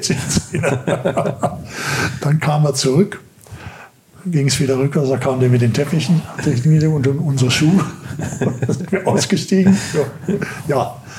Und der, der Rossi, wie viele solche herausragende Leute, war ein ganz feiner Adelsmann. Äh, er hat mich oft eingeladen zum Mittagessen in seine Privatwohnung nach Hause. Und da hatte er einen Tisch, der war vielleicht so acht Meter lang. Und da saß er an dem Ende und nicht an dem Tatsächlich? Ende. Ich dachte, ja. das gibt es nur im Film. Ich dachte, das gibt es immer nur im Film. Nein. Und wir waren nur zu zweit. Ja. Er saß dort, ich saß hier. Und dann kam ein Diener, der serviert hat, in Kniestrümpfen und Livree. An irgendeinem Mittwoch oder so. Ja, so, so lebte er. Ja, ist das nicht herrlich? Wahnsinn, ne? ja. Und äh, hat man sich beim, beim, Mittagessen unterhalten oder oh ja, oh angeschrien? Ja. Oh ja, nein, nein, unterhalten, ja. So war der Rossi. Der lebte als Adelsmann und aber wirklich feiner Kerl. Ganz, ganz gut. Wahnsinn. Der ist gestorben, den gibt es nicht mehr. Wer vor drei Monaten gestorben ist, ist der jüngste Andretti, der mit in Le Mans war, der John. Okay. John, der ist an Krankheit gestorben, ja. Michael und Mario, Mario gibt es. Ja. Mario lebt noch, mit dem sind Sie mal ein bisschen schneller unterwegs gewesen, oder? Naja. Der letzte Amerika-Trip. Das war erst vor zwei Jahren die Schnellfahrt da. Äh, wir haben immer Kontakt mit dem Mario, telefonieren ab und zu. Und er fährt seit zwei Jahren einen zweisitzigen Indianapolis-Rennwagen und, und kann Passagiere mitnehmen. Das macht er mhm. jetzt. Der ist jetzt auch 80 geworden. Und dann rief er an und sagt, du, du musst noch mal rüberkommen. Und ich wollte gar nicht. Ich habe gesagt, Mensch, in meinem Alter, dieser zehnstündige Flug, das muss ja nicht mehr sein. Mhm. Doch hat er gesagt, es muss sein, denn du weißt alles über Road Racing, aber du bist nie um ein Oval geflogen. Das müssen wir noch machen in meinen Zweisitzer. Und dann habe ich mich überreden lassen und habe gefragt, habe gesagt, Mario, wo machen wir denn das? Da hat er gesagt, das machen wir am Texas Speedway, Houston. Uh, there we are pulling the biggest G's. Ach, Jemini, Die größten G-Kräfte, ja. Das ist, das ist ein Oval, nur äh, 1,5 Meilen, also zweieinhalb Kilometer. Aber enge Kurven. Sehr steil. Deshalb machen wir das dort. Also, ich bin rübergeflogen und ich war überrascht, wie professionell dieser Zweisitzer gebaut ist. Bis auf den längeren Radstand ist der original wie die, wie, wie die Einsatzwagen. Also man sitzt hintereinander, ne? Also hintereinander, dann, ja, ja, okay. Alles ganz wunderbar gebaut. Tolles Auto. Und dann sind wir vier Runden auf dem Oval gefahren. Vier Runden nonstop. Und dann kamen wir rein. Schnitt, Rundendurchschnitt 341. Durchschnitt. Durchschnitt. Durchschnittsgeschwindigkeit über vier Runden 341. Und als der Mario ausstieg, sagte er, also ich habe keine Belege, aber ich gehe davon aus, wir haben einen neuen Seniorenweltrekord aufgestellt. Und da hat er absolut recht. Ganz sicher. Er, er war 78, er war 76, 76, und ich war 80, ja. als wir fuhren. Keine anderen Oldies werden jemals schneller fahren. Wahnsinn. Als wir dort. Durchschnittsalter 78, ja. ja. ja. Unglaublich, aber wie war das in dem Wagen? Ist das. Ja, die, bleibt dann nicht die Luft ich weg? hatte schon Sorgen. Ich kenne ja Querkräfte auch von, aus anderen Rennwagen. Ja. Ich hatte ein bisschen Sorge, dass ich äh, vielleicht das Bewusstsein verlieren könnte unter diesem extremen Seitendruck. Das war überhaupt nicht der Fall. Ich war immer komplett im, im Bild. Ich konnte aber nicht atmen. Es hat also mir den Brustkorb so zusammengedrückt, der, ich konnte nicht atmen. Ich bin fast erstickt. Das war das Problem. War aber immer, immer da. Marius Helm vor mir und ja. Ja, Konnten Sie ihm irgendwie Hätten Sie da irgendwie sich bemerkbar machen können? Hätte ich können. Ja? Habe ich auch nicht gemacht. Gab es so, einen, Knopf, einen Notknopf? Ja, nein, wenn schon, dann, dann richtig, ja. Okay. Äh, Sie, wo wir eben noch bei Le Mans waren, Sie haben natürlich auch eine, die, die äh, vielleicht tollste Zeit für Leute aus meiner Generation, in meinem Alter, ich bin 76 geboren, die Gruppe C-Zeit die haben sie natürlich auch voll miterlebt. 956, 962 mit Norbert Singer, dem, dem Entwickler ja, dieses Autos. Und der 956 war einer der besten Rennwagen überhaupt, also Rennsportwagen, muss man sagen, keine Frage. Das war das komplett dominierende Auto. Es hat mich aber nicht so beeindruckt. Wir konnten Rennsportwagen bauen, hatten das schon gemacht mit dem, das, das, das wusste ich. Das, und äh, dass das Auto, das nur für Rennen gebaut war, schnell sein würde, wusste man auch. Das war ja nur für diesen Zweck gemacht. Also mich hat diese 956 Zeit nicht so beeindruckt. Das war für mich sehr stark Normalität. Was mich am meisten beeindruckt hat, waren die Jahre mit dem Serienauto, mit dem Elver. Ja, okay. Der Elver als Le Mans Rennwagen, der 360 ging oder so. Ja mit diesen ganzen Schwächen, die er hatte. Ja. Und ja. Das, das, das, vergesse ich nie. Okay. Der Elfer war es, ja. ja. Der 956 nicht. Das, wir, wussten, wir können die besten Rennwagen bauen und das. Dann war das normal. Mhm. Sind Sie den mal gefahren? Diesen Ground Effect 9? Ja, oh ja, ich habe ich hab Bilder. Ich habe alle unsere Autos selbst gefahren aus Interesse. Entweder in Weissach mhm.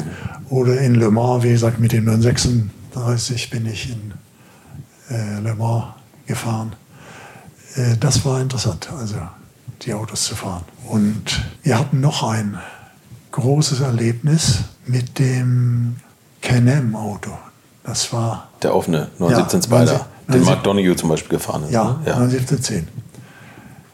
Das Auto, wir, wir, fuhren in der amerikanischen Can-Am-Serie, wo die, das war dort ganz vorne, und gewannen jedes Rennen. Mhm. Jedes Rennen. Das Auto war überlegen.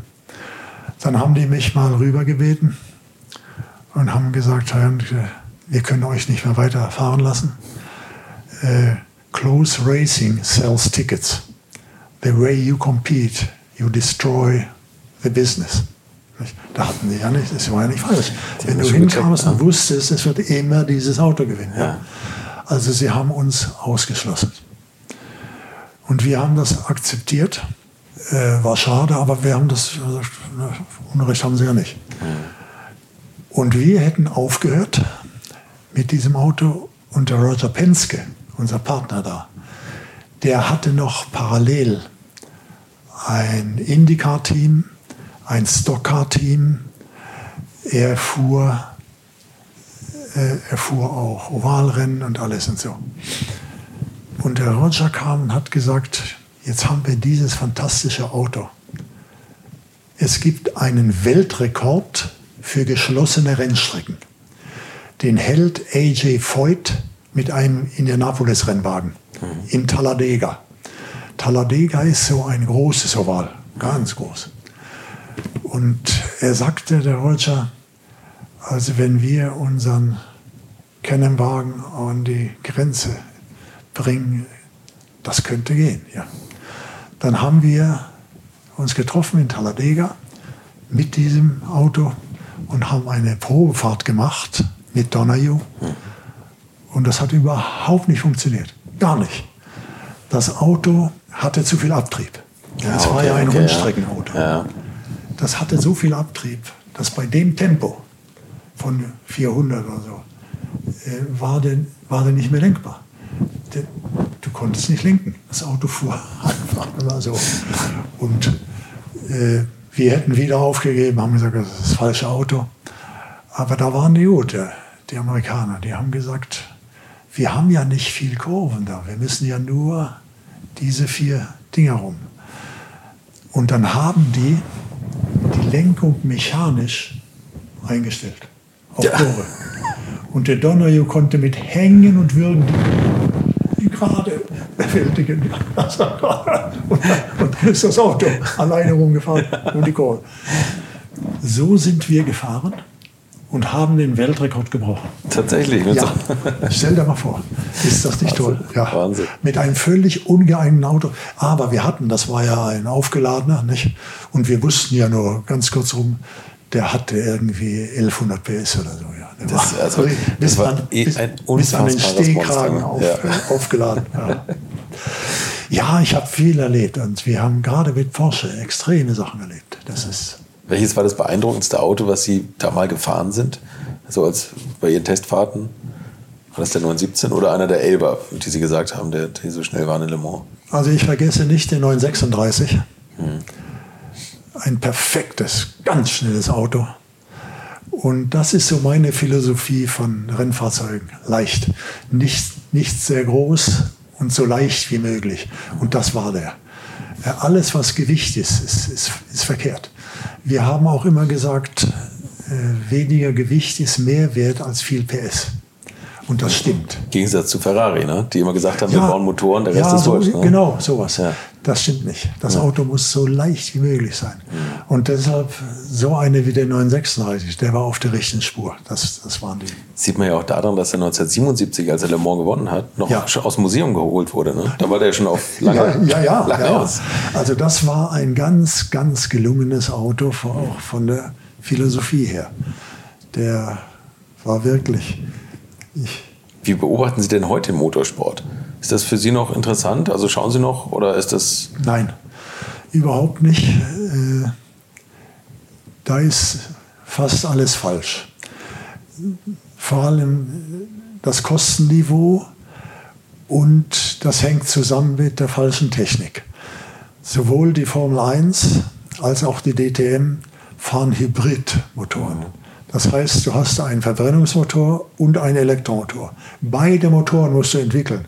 Unbezahlbar. Das kostet so viel Geld, das kann Mercedes oder vielleicht Ferrari. Die Mehrzahl der Teams kann das gar nicht bezahlen. Die sind auf dem falschen Dampfer.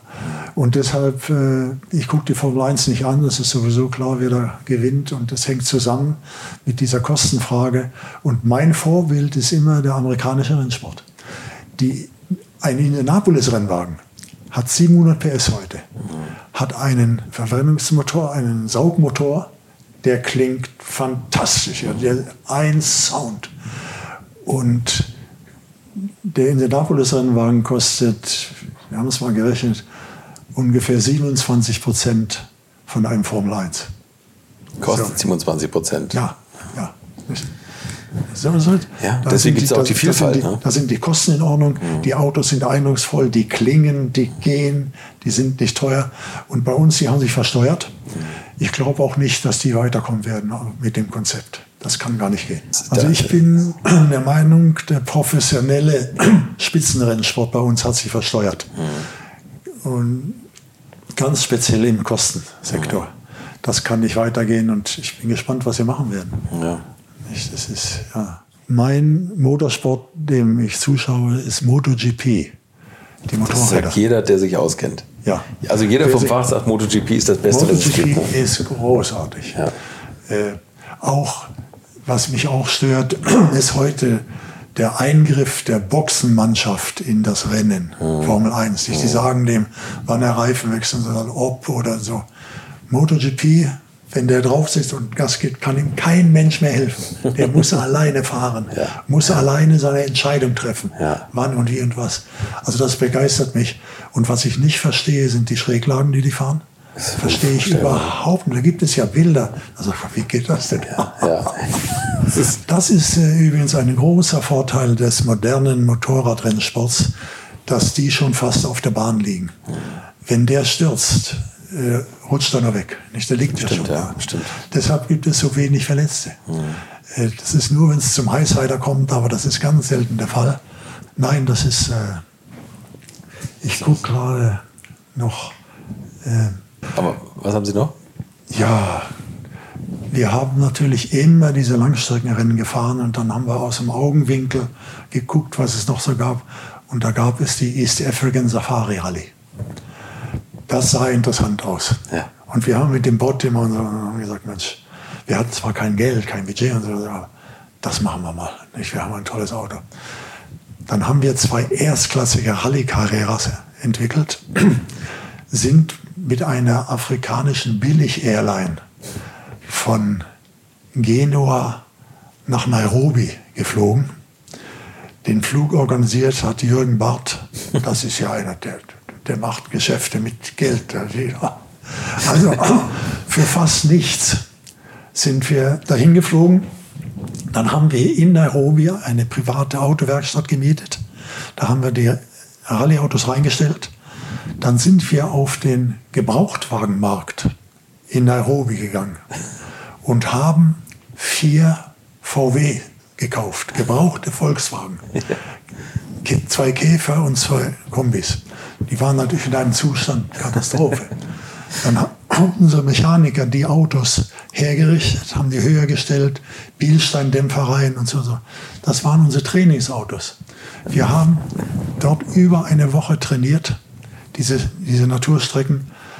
Und äh, die Gegner, das war Mitsubishi, Peugeot, die hatten große, die hatten Serviceflugzeuge in der Luft. Den das waren unsere Serviceautos, diese Volkswagen. Die gebrauchten, die, in der Robi auf Gebrauchtwagen. Die sind die Strecke so gut so gefahren. Das waren unsere Servicewagen. Autos. Äh, und also so sind wir gefahren mit für fast nichts, ganz, ganz billig so. Und die Safari geht Kenia, Tansania, Uganda. So rum und dann wieder nach Kenia. Und da war dann Start in Kenia. Und da sagt mir der Björn Waldegard, der unser Auto gefahren hat, der hat gesagt, du, das Getriebe fühlt sich nicht gut an. Also ich habe Zweifel, dass das drei Tage durchhält. Und wir haben doch in Dar es Salaam, in Tansania, haben wir über vier Stunden Aufenthalt. Da sollten wir das Getriebe wechseln. Wir haben ja noch ein Ersatzgetriebe in unserer Werkstatt in Kenia. Da haben wir gesagt, naja, wenn das so ist, und er sagt, wie kommt das Getriebe nach Dar es Salaam? Ja, das macht der Jantke, der hat ja sonst nichts zu tun. ja. Dann bin ich mit diesem Trainings-VW, ein Käfer, mit dem Getriebe von Nairobi nach Mombasa gefahren. In Mombasa runter nach Dar es Salaam, tausende Kilometer von, also Alleine? Äh, nein. So. Der Dunlop-Pressechef, Georg Bohlender, der war viel bei den Rennen. Wir sind zusammengefahren. Okay. Dann habe ich in Dar es Salaam das Hotel gefunden, wo der Waldegard war. Und da sagt er, du, das Getriebe ist nicht gut, aber es ist auch nicht schlechter geworden. Er sagt, bei der nächsten großen Runde haben wir in Nairobi sechs Stunden. Ich schlage vor, wir fahren noch durch bis Nairobi und wechseln dort. Kann, kannst du dir das vorstellen? Das muss ich gleich wieder weiterfahren. Ich habe ein Glas Milch getrunken, bin in das Auto und bin zurückgefahren. Und das war, diese Fahrt war so abenteuerlich. Die ging durch die Usumbara Mountains, also das ging durchs Gelände, das sind gar keine Straßen, durch äh, niedrige Bachbetten sind durchgefahren. Tanken, da standen vier Schwarze mit einem Fass Benzin da. Dann haben wir dem erstmal einen halben Geldschein gegeben und getankt hatten die andere Hälfte. Es war, es war eine Fahrt, das kann sich kein Mensch vorstellen. So, und dann haben wir in äh, Nairobi dann das Getriebe gewechselt. Es hat geklappt. Und wir sind dreimal gefahren. Dreimal Safari Rallye. Und es hat sich gezeigt, wir hatten das schnellste Auto, das Beste. Wir waren besser als alle anderen und haben nie gewonnen, weil wir immer am gleichen Teil gescheitert sind. Der 911 hat einen Hinterachslenker, der das Rad trägt. Der ist so gebogen, der ging so. Das war intern genannt die Banane. Mhm. Die Banane ist unter diesen furchtbaren Sprüngen und Schlägen in Afrika erst verbogen und dann gebrochen. Okay. Und dann mussten wir sie tauschen. Und das war der Grund. Wir sind immer Zweite geworden, ja. dass wir unseren wunderbaren Vorsprung immer verloren haben.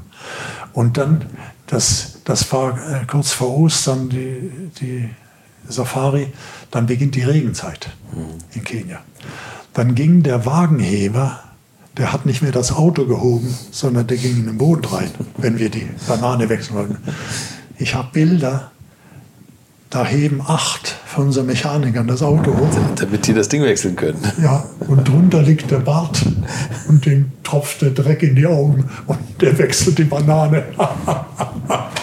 so ist das gewesen. Jede, jedes Jahr. Dreimal immer Zweite. Ja, mit dem besten Auto.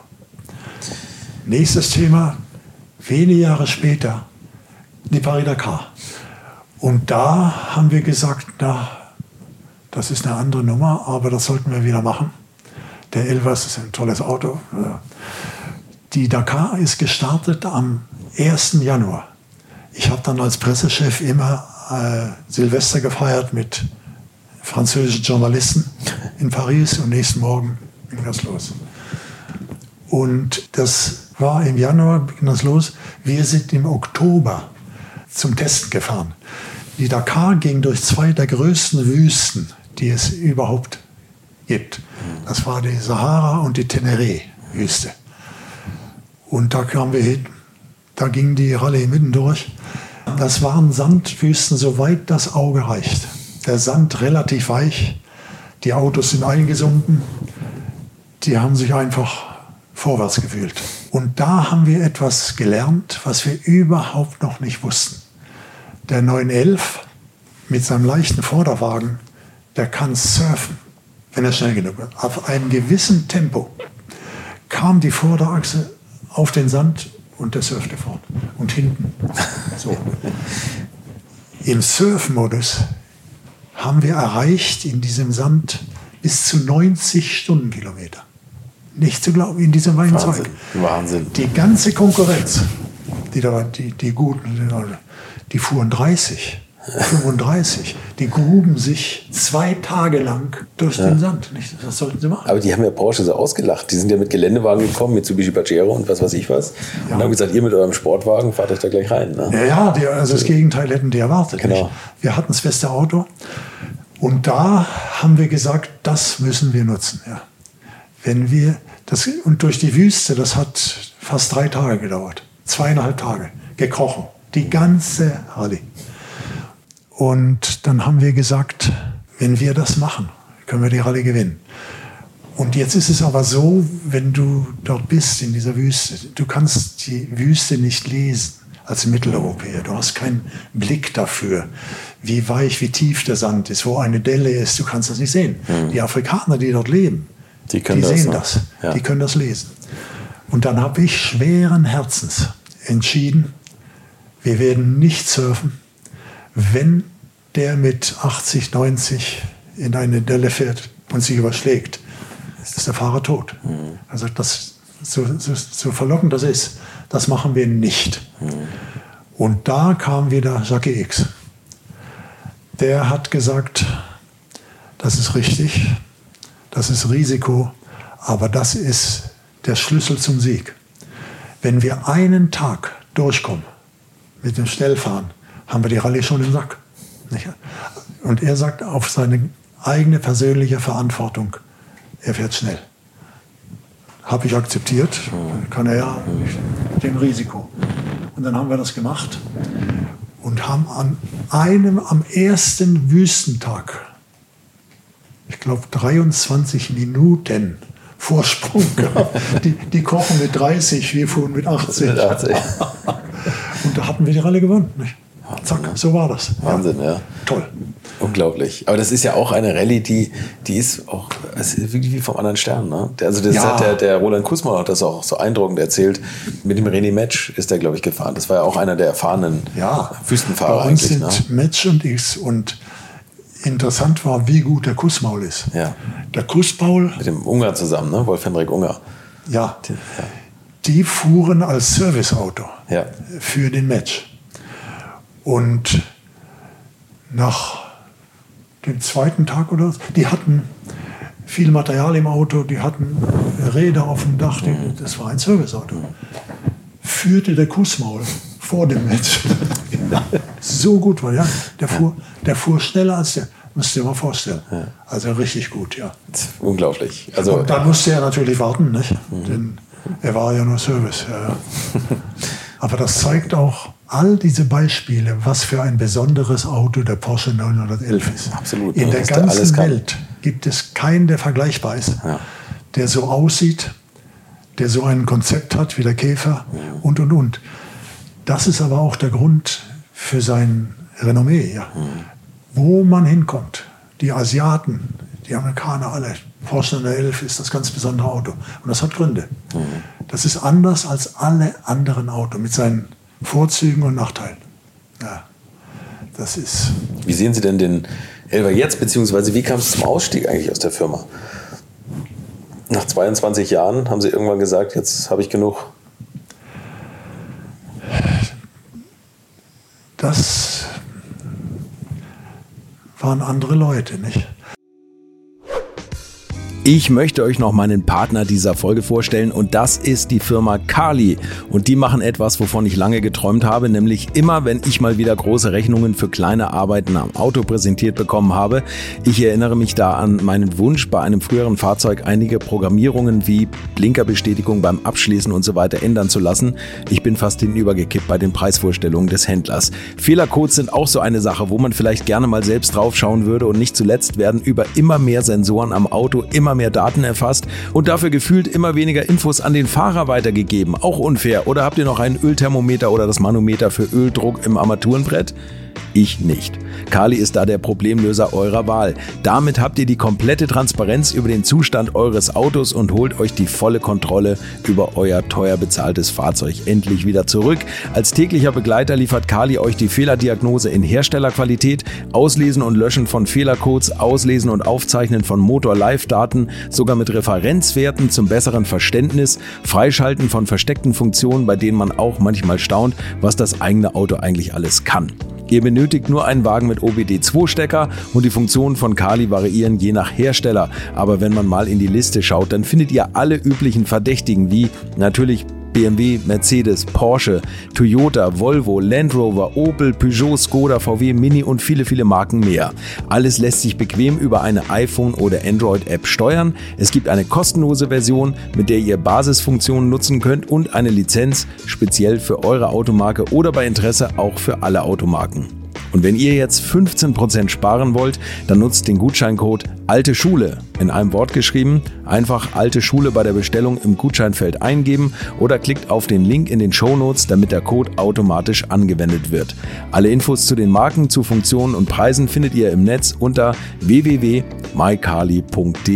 Kali wird mit C geschrieben. Und wie gesagt, den Link zum Rabatt auch nochmal bei mir in den Shownotes. Also ist, man muss sagen, dass es Figuren gab, die den Sport gelebt haben. Also allen voran, äh, der heute gar nicht mehr erwähnt wird, der Bott. Mhm. Der Helmut Bott hat Motorsport gelebt, verstanden, hat ihn hoch bewertet und generell. Und seine Ingenieure, Singer, Falk, Kussmaler, die mhm. auch. Nicht? Mhm. Es waren die Menschen, es waren die Leute. Und als die nicht mehr da waren, wuchs keiner nach, der diese Philosophie getragen hat. Mhm. Das haben die nicht. Ja, ich hatte doch erwähnt, dass zu meiner Zeit in der kleinen, frühen äh, Firma Porsche der geschäftliche Aspekt keine Rolle gespielt hat. Mhm. Dem hast du überhaupt nichts gehört. Die haben gar keine Stimme gehabt. Die übernahmen jetzt das Kommando. Gewinn machen. Jedes Jahr 10 Prozent mehr und so weiter. Also künftig ging es um Geld und nicht mehr um die Technik. Und ob das falsch ist, äh, das will ich gar nicht mal sagen. Vom, äh, von dieser tollen Technik und den Rennen, da tust du dich schwer zu leben. Das ist nicht einfach. Und ich habe neulich gelesen, der Wolfgang Porsche, der ja auch oben ist bei dem VW-Konzern, ist der drittreichste Deutsche im Land. Ein Milliardär. Also, und das war der Grund, dass man sich vom Motorsport getrennt hat. Es war eine andere Denke. Dann kommen andere Menschen, die das nicht mehr leben, dann geht es nicht. Ja. Das sind andere Leute. Ja. Und für solche Sachen wie äh, mit dem 17er nach Paris fahren, nicht? heute, das, das ist ein Knall. Und da hatten wir noch mal ein Beispiel, das war der Radfahrer. Haben wir den schon gehabt? Nee. Es meldete sich bei uns einer der besten französischen Radrennfahrer. Der hat gesagt, er möchte mit dem Fahrrad 200 km/h fahren oder mehr. Dazu braucht er einen Windschatten. Also er will selbst fahren, aber er braucht einen Windschatten. Und wir haben doch so schnelle Autos, ob wir ihm ein Auto darstellen können, das, wo er Windschatten hat. Wieder, jeder hätte den weggeschickt und gesagt, er hat ja einen richtigen Knall. Also, bei Porsche wieder, wenn sich jemand sowas vornimmt, dann musst du dem helfen. Mhm. Dem hilft ja sonst keiner. Mhm. Dann haben wir an einen Porsche 935 Rennwagen hinten ein Telefonhäuschen dran gebaut. So, also so, eine, so, eine, so ein ganz so Box, ne? ja, ja, so. Da konnte der hinten fahren. Hinten war eine Rolle, die konnte er berühren. Das hat sich gedreht. Also er fuhr frei. Nicht? Aber ganz, ganz dicht an dem, an dem Ding und im Windschatten von dem. Der kam mit einem Fahrrad. Der hatte vorne so ein Kettenrad. Hinten so eins. Das hat man gar nicht losbekommen. Äh, wir haben ihn angeschoben mit einem Motorrad, eine Stange und ein Quer. Und da musste man ihn schieben bis auf 100 km/h. Dann konnte er erst anfangen zu treten. Und sein Traum war, dass er am Ende so fährt. Ja. so, dann haben wir das gemacht und haben diesen, diese Rekordverhandlung. Und er hatte sich Spezialreifen machen lassen von Kleber Colomb. Die haben ihm Reifen gemacht, die diese 200 km/h aushalten sollten. Wahnsinn. Und das war nicht der Fall wie er richtig schnell war, platzte der Hinterreifen. Und das war bitter, aber er ist zum Glück nicht gestürzt. Das hat, also okay, ja. er konnte Gott, ausrollen, ja. Gott sei Dank, ja. Er ist nicht gestürzt. Haben Sie das Bild mal gesehen? Ja. ja, das, ne? ja. Wo, wo hat die Fahrt stattgefunden? Das auf, eine, auf einer Autobahn. Ach so, okay, alles klar. Ja, also auf keiner Rennstrecke, sondern das. Ja, ja, denn es muss ja lange geradeaus gehen. Ne? Lange geradeaus gehen. Ja, das war typisch Porsche auch. Dieser Geist, der lebt natürlich nicht mehr, nicht heute. Das, das ist einfach, die Firma so groß und. und ja, und sie mehr. ist, wie gesagt, wie alle gewinnorientiert. Mhm. Sie, alle Firmen sind gewinnorientiert. Alles andere wird dem untergeordnet. Vom Katzberg mit der Nummer 1 habe ich auch erzählt. Nee. Ja, die Nummer 1 Porsche, der ist in Gmünd in Österreich entstanden, in der allerersten Porsche-Werkstatt, die es gab. Ja. Der alte Ferdinand. Ja. Der hat einen Sportwagen gebaut. Da habe ich auch wieder, den bin ich auch oft gefahren. Der steht im Museum in Stuttgart. Und als der Ferry, unser Ferry Porsche, als der 70 wurde, hat Automobil Sport angerufen und haben gesagt, wir möchten gerne eine Fotostory machen Ferry Porsche in der Nummer 1 am Katschberg. Denn gegenüber von der alten Firma Porsche in Gwynd ist eine Serpentinsteigung, der Katschberg. Das haben die früher als Teststrecke benutzt. Okay. Rauf haben sie die Motoren getestet und runter die Bremse. Und die sagten, wir möchten eine Fotostory machen mit dem Ferry. Habe ich ja gesagt. Dann hat, ist der Ferry mit seinem Chauffeur runtergefahren, ich mit meinem Carrera und die Nummer 1 auf einem LKW. Und dann haben wir am Fuße des Katzbergs gestanden. Jetzt hatte die Nummer 1 natürlich keine Zulassung. Da haben wir von meinem Carrera das Nummernschild abgebaut, haben es an den, die Nummer 1 geschraubt. Da kommt die Gendarmerie um die Ecke. Was machen Sie hier? Und wir mussten natürlich die Hosen runterlassen und haben denen gesagt, was er da. Und wie die, dann gab es eine sehr österreichische Reaktion wie die hörten, dass der Ferry Porsche da war. Ja, Herr Porsche, dass Sie uns noch mal besuchen. Welche Ehre. Da sperren wir doch den Katschberg ab. Da können Sie ungehindert den Berg hinauffahren und wieder hinunter. Wunderbar. Ja. ja gut, dann haben sich an Ihre Geschichte erinnert. Ne? Ja, das, ja, ja. Das, äh, das hat sich ereignet. Das war die Nummer eins. Ja, ja. Wahnsinn, ja. Ja, wie gesagt, die Tennisbekanntschaften hatte ich Ihnen auch erzählt mit Ivan Lendl. Mhm wo wir das Tennistraining abbrechen mussten. Das hatten Sie, also Sie haben es jetzt eben noch nicht bei der Aufnahme erzählt. Also Nein. Sie haben ja auch das Porsche Tennisturnier ja. vorangetrieben. Ne? Das war ja das auch Teil ich, Ihrer, Ihrer Das habe ich begonnen, das habe ich gegründet. Mhm. Ja, und äh, da hatten wir eben einen engen Kontakt nach Filderstadt in diese Miethalle von Dieter Fischer. Mhm. Der Dieter Fischer hat mich angesprochen und sagt, ich würde gern ein Profiturnier spielen in meiner Halle.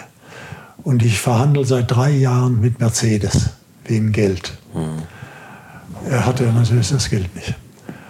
Und dann hat er mich gefragt, Porsche, einen Tag habe ich gebraucht. Am nächsten Tag habe ich gesagt, die 100.000 kriegt er. Ja, wir machen das. Und dann haben wir erst ein Herrenturnier gespielt. Da waren die Top-Männer da.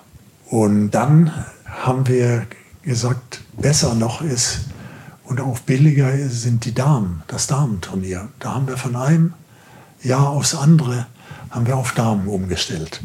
Und da kamen die Besten der Welt. Sofort. Die Navratilova und die Dings, alle waren sie da. Mhm. Und ich hatte die auch mal gefragt, wie kommt denn das? Ja, dass ihr zu einem so Unbekannten, dass die alle kommen. Und die hat also sofort eine Erklärung gehabt, die ich verstanden habe. Die hat gesagt, wir spielen in der ganzen Welt. Wir sind aber überall nur die Spielerinnen und Mittel für das Event. Wir kennen zum Teil den Veranstalter gar nicht persönlich. Ja, das, gibt's ja. das ist unpersönlich. Sie müssen nur spielen. Mhm. Und sie sagt, und sie kamen zu Porsche. Wie Freunde wurden sie. Ja, sie wurden wirklich mit den Porsche, sie waren befreundet. Mhm. Und das hat sich rumgesprochen. Die kamen alle in Schar. Was man eigentlich für eine Selbstverständlichkeit halten würde. Ne? Ja, das, das, ja. Das die, die sagen, das, ist, das Porsche-Turnier ist für sie so schön, weil sie als Freunde behandelt werden.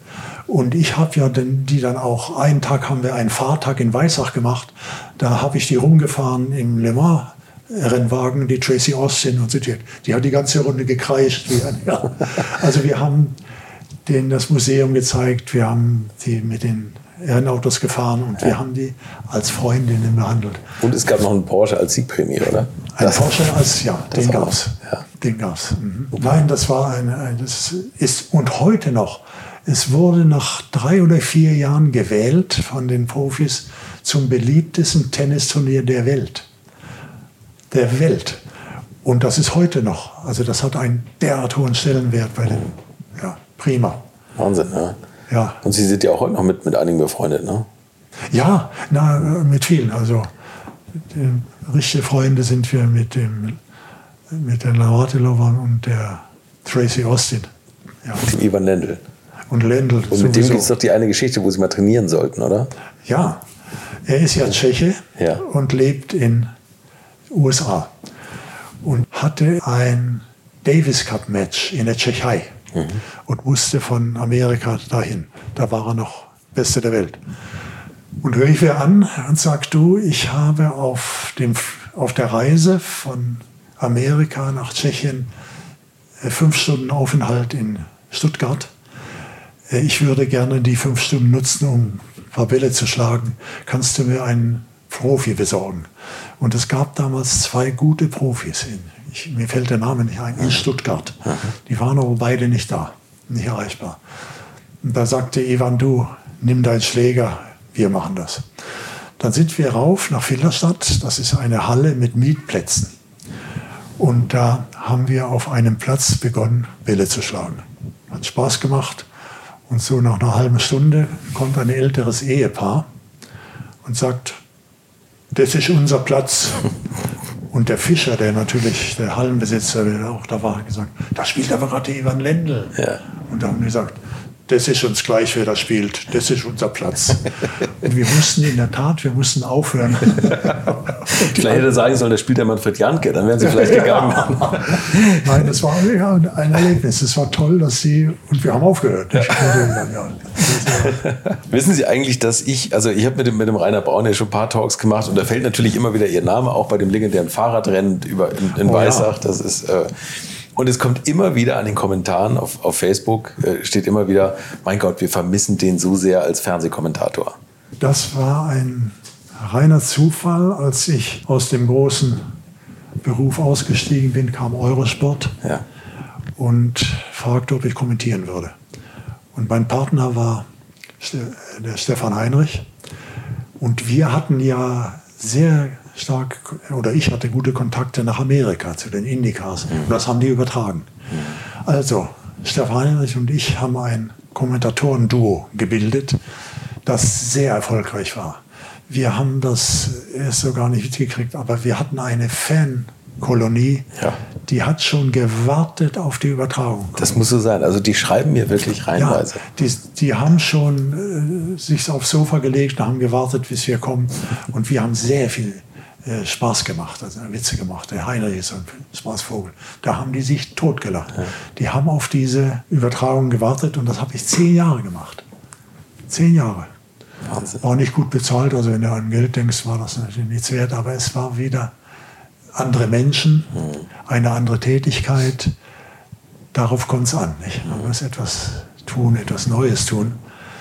Und das war die Kommentiererei. Das war, war eine schöne Sache.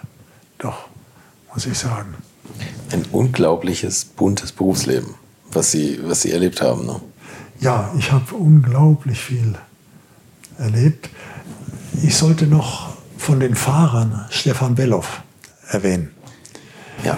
Stefan Bellow war ein Fahrer vom Kaliber eines Michael Schumacher oder Ayrton Senna. Mhm. Er hat ja seine Karriere nur nicht durchführen können, weil er verunglückt ist. Ich war am Nürburgring, Nordschleife, und habe mal reingeguckt in das Formel 2 Rennen. Und da fuhr ein gewisser Stefan Bellow mit einem Maurer Formel 2.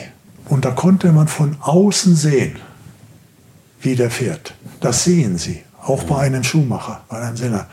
Das ist diese rationelle Fahrweise, dass die nirgendwo einen Zentimeter verschenken, immer am effektivsten sind. Das sehen Sie von außen. Und das sah ich bei diesem, dieser Maurer Formel 2. Dann bin ich nach dem Rennen zu dem hingegangen, habe mich vorgestellt, habe gesagt, Sie, das war aber eine Vorstellung da mit dem, kommen Sie doch nach der Saison uns mal besuchen in Weissach. Hat er sich riesig gefreut. Er war das ist so ein Nachwuchsfahrer. In Weissach habe ich das dem Herrn Bott erzählt. Und der war gar nicht angetan. Der hat gesagt, Mensch, Herr Jantke, die jungen Burschen, die fahren eine Sekunde schneller und zerlegen zweimal im Jahr das Auto. Das können, können wir gar nicht bezahlen. Also der war mehr als skeptisch. Aber die Einladung galt, er kam am Ende des Jahres. Jetzt war dieser Stefan Bellow ein derart gewinnender, positiver Mensch. Der hat gern gelacht, ja. der war positiv. Also war er einfach. War er Und dann sagte der Bot nach dem Besuch, ah, das ist ja ein reizender junger Mann, den nehmen wir. Und da haben wir einen Vertrag gemacht. Und dann ging es gleich so los, also das, das gibt es gar nicht. Sein erstes Rennen, das er als Porsche-Werksfahrer äh, fuhr, war in Silverstone in England. Und unser Sponsor war damals äh, Rothmans. Rothmans. Und wir hatten eine Verabredung mit Rothmans. Die haben gesagt, wir können Ihnen nicht versprechen, dass wir jedes Rennen gewinnen. Aber wir sollten alles tun, dass wir die erste Runde in Führung liegen. Da hatten die ein Flugzeug in der Luft mit Kamera und die haben diese erste Runde mit zwei Porsche an der Spitze haben sie gefilmt. Und nachdem sind sie gleich nach London geflogen, haben das multipliziert und haben das an 30 Fernsehstationen der Welt geschickt. Und weil das nichts gekostet hat, haben 20 von denen haben das gesendet, ja, immer. Das war ein, ein Rothmans-Konzept. Jetzt kamen wir nach äh, Silverstone und wollten wieder wie immer die Pole Position gewinnen und das gelang uns nicht. Es war auch ein 956, das war der 956, ein 956 vom Roger Penske. Der Penske war dort mit einem 956. Das, den fuhr der Schwede. Der fuhr den Penske 956. Und der war so schnell, wir, wir kamen nicht an die Pole Position. Und bei uns fuhren die Polen natürlich immer Jockey X und äh, Jochen Mass. Und da haben wir, als noch elf Minuten Qualifying war, haben wir gesagt, Mensch, vielleicht setzen wir den Jungen mal rein, den, den, den Belloff. Dann hat der Belloff, das war sein allererster Werkseinsatz, hat das Auto übernommen, fährt viermal rum und fuhr, ich glaube, anderthalb Sekunden schneller. Unglaublich. Ja, unglaublich. Der war ja. Also der war ein, wie gesagt, ein Ausnahmekönner vor dem Herrn. Und dann im Rennen fährt ja jeder paar Stunden und dann wechseln sie. Und da lag unser Auto auf Platz zwei hinter diesem Penske-Auto. Und dann haben wir gesagt, so jetzt na, tun wir den Belloff wieder rein. Und der hat in der Tat, der hat in seinem Turn, hat der den Schweden überholt und hat gewonnen mit drei Sekunden Vorsprung. Der hat einen Vorsprung rausgefahren. Der war eine Klasse für sich. Ja, ja. ja. Unvorstellbar. Standen Sie da nie von Chucky X, als das losging? Ja. Das war ja ein großer, das war ja der große, das große Duell zwischen den beiden. Ja, ne? da muss ich sagen, das spricht eben auch für, das, für den Charakter von Chucky X der hat einen Respekt gehabt vor dem Belloff, der hat ihn derart bewundert, der hat, hat, gesagt, das ist ja unglaublich, was der kann. Der war nicht ein bisschen neidisch, überhaupt nicht. Der hat das eben gesehen nicht? und akzeptiert. So war das. Und der hat also sein erstes Rennen gleich gewonnen. Das müsst ihr dir mal vorstellen. Und die Pole gewonnen. Ja. Und dann kam es zu einem Rennen in Spa. Und es gab eine große Rivalität zwischen X und Belloff, mhm. immer. Und dann führte der, der Jockey im Rennen und der Belloff hat ihn eingeholt über Runden. Und dann war er hinterm X und dann hat er den Fehler seines Lebens gemacht.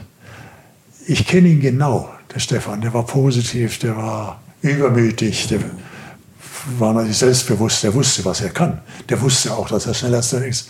Und da hat er sich entschieden, den Helden von Spa, den Belgier, den werde ich vorführen vor allen Leuten. Ich werde den nicht überholen irgendwo hinten auf der Strecke, sondern in der Orusch, am Ende der Zielgeraden, wo alle Leute sind. Das, dort will er den belgischen Helden vorführen. Jetzt weiß aber eigentlich jeder Rennfahrer, wenn du irgendwo nicht überholen kannst, dann ist das. Eau Rouge ist so schnell und so schwierig, da atmen die Fahrer nicht. Die halten die Luft an. Das ist überhaupt so. Und der hat sich entschieden, dort greife ich Jackie X an. Die haben sich berührt, sind beide nach links abgeflogen in die, in die, in die Wand. Und der Stefan Belloff war gleich tot. Und der Jackie X hat das bis heute nicht verwunden. Der trauert heute noch um den Messer. Wie kann der das machen? So ein toller Kerl und so ein Granatenfahrer. Also wir hätten mit Stefan Belloff, wenn er einige Jahre seine Karriere hätte fahren können, hätten wir das Schuhmacherwunder schon erlebt. Ja. Für mich überhaupt keine Frage. Das ja. ist so. Das konnte man sehen, das konnte man, er hat das auch belegt. Und ja, was äh, für mich schön war, wenn ein Fahrer tödlich verunglückt, da entsteht zwischen dessen Familie und dem äh, der Mannschaft, die das Auto hat oder der Firma, eine, eine Kluft. Das, ist, das tut ihnen so weh. Mhm. Bei Bellos war es genau das Gegenteil. Mhm. Nachdem der tödlich verunglückt sind die ganz nah rangerückt an Porsche. Mit denen war ich eng befreundet. Die Bellows und Porsche sind zusammengerückt. Ja. Ganz ungewöhnliche Geschichte. Und kurz vorher ist ja der Manfred Winkelhock auch mit einem neuen 56 tödlich verunglückt. Ne? Ja, ja.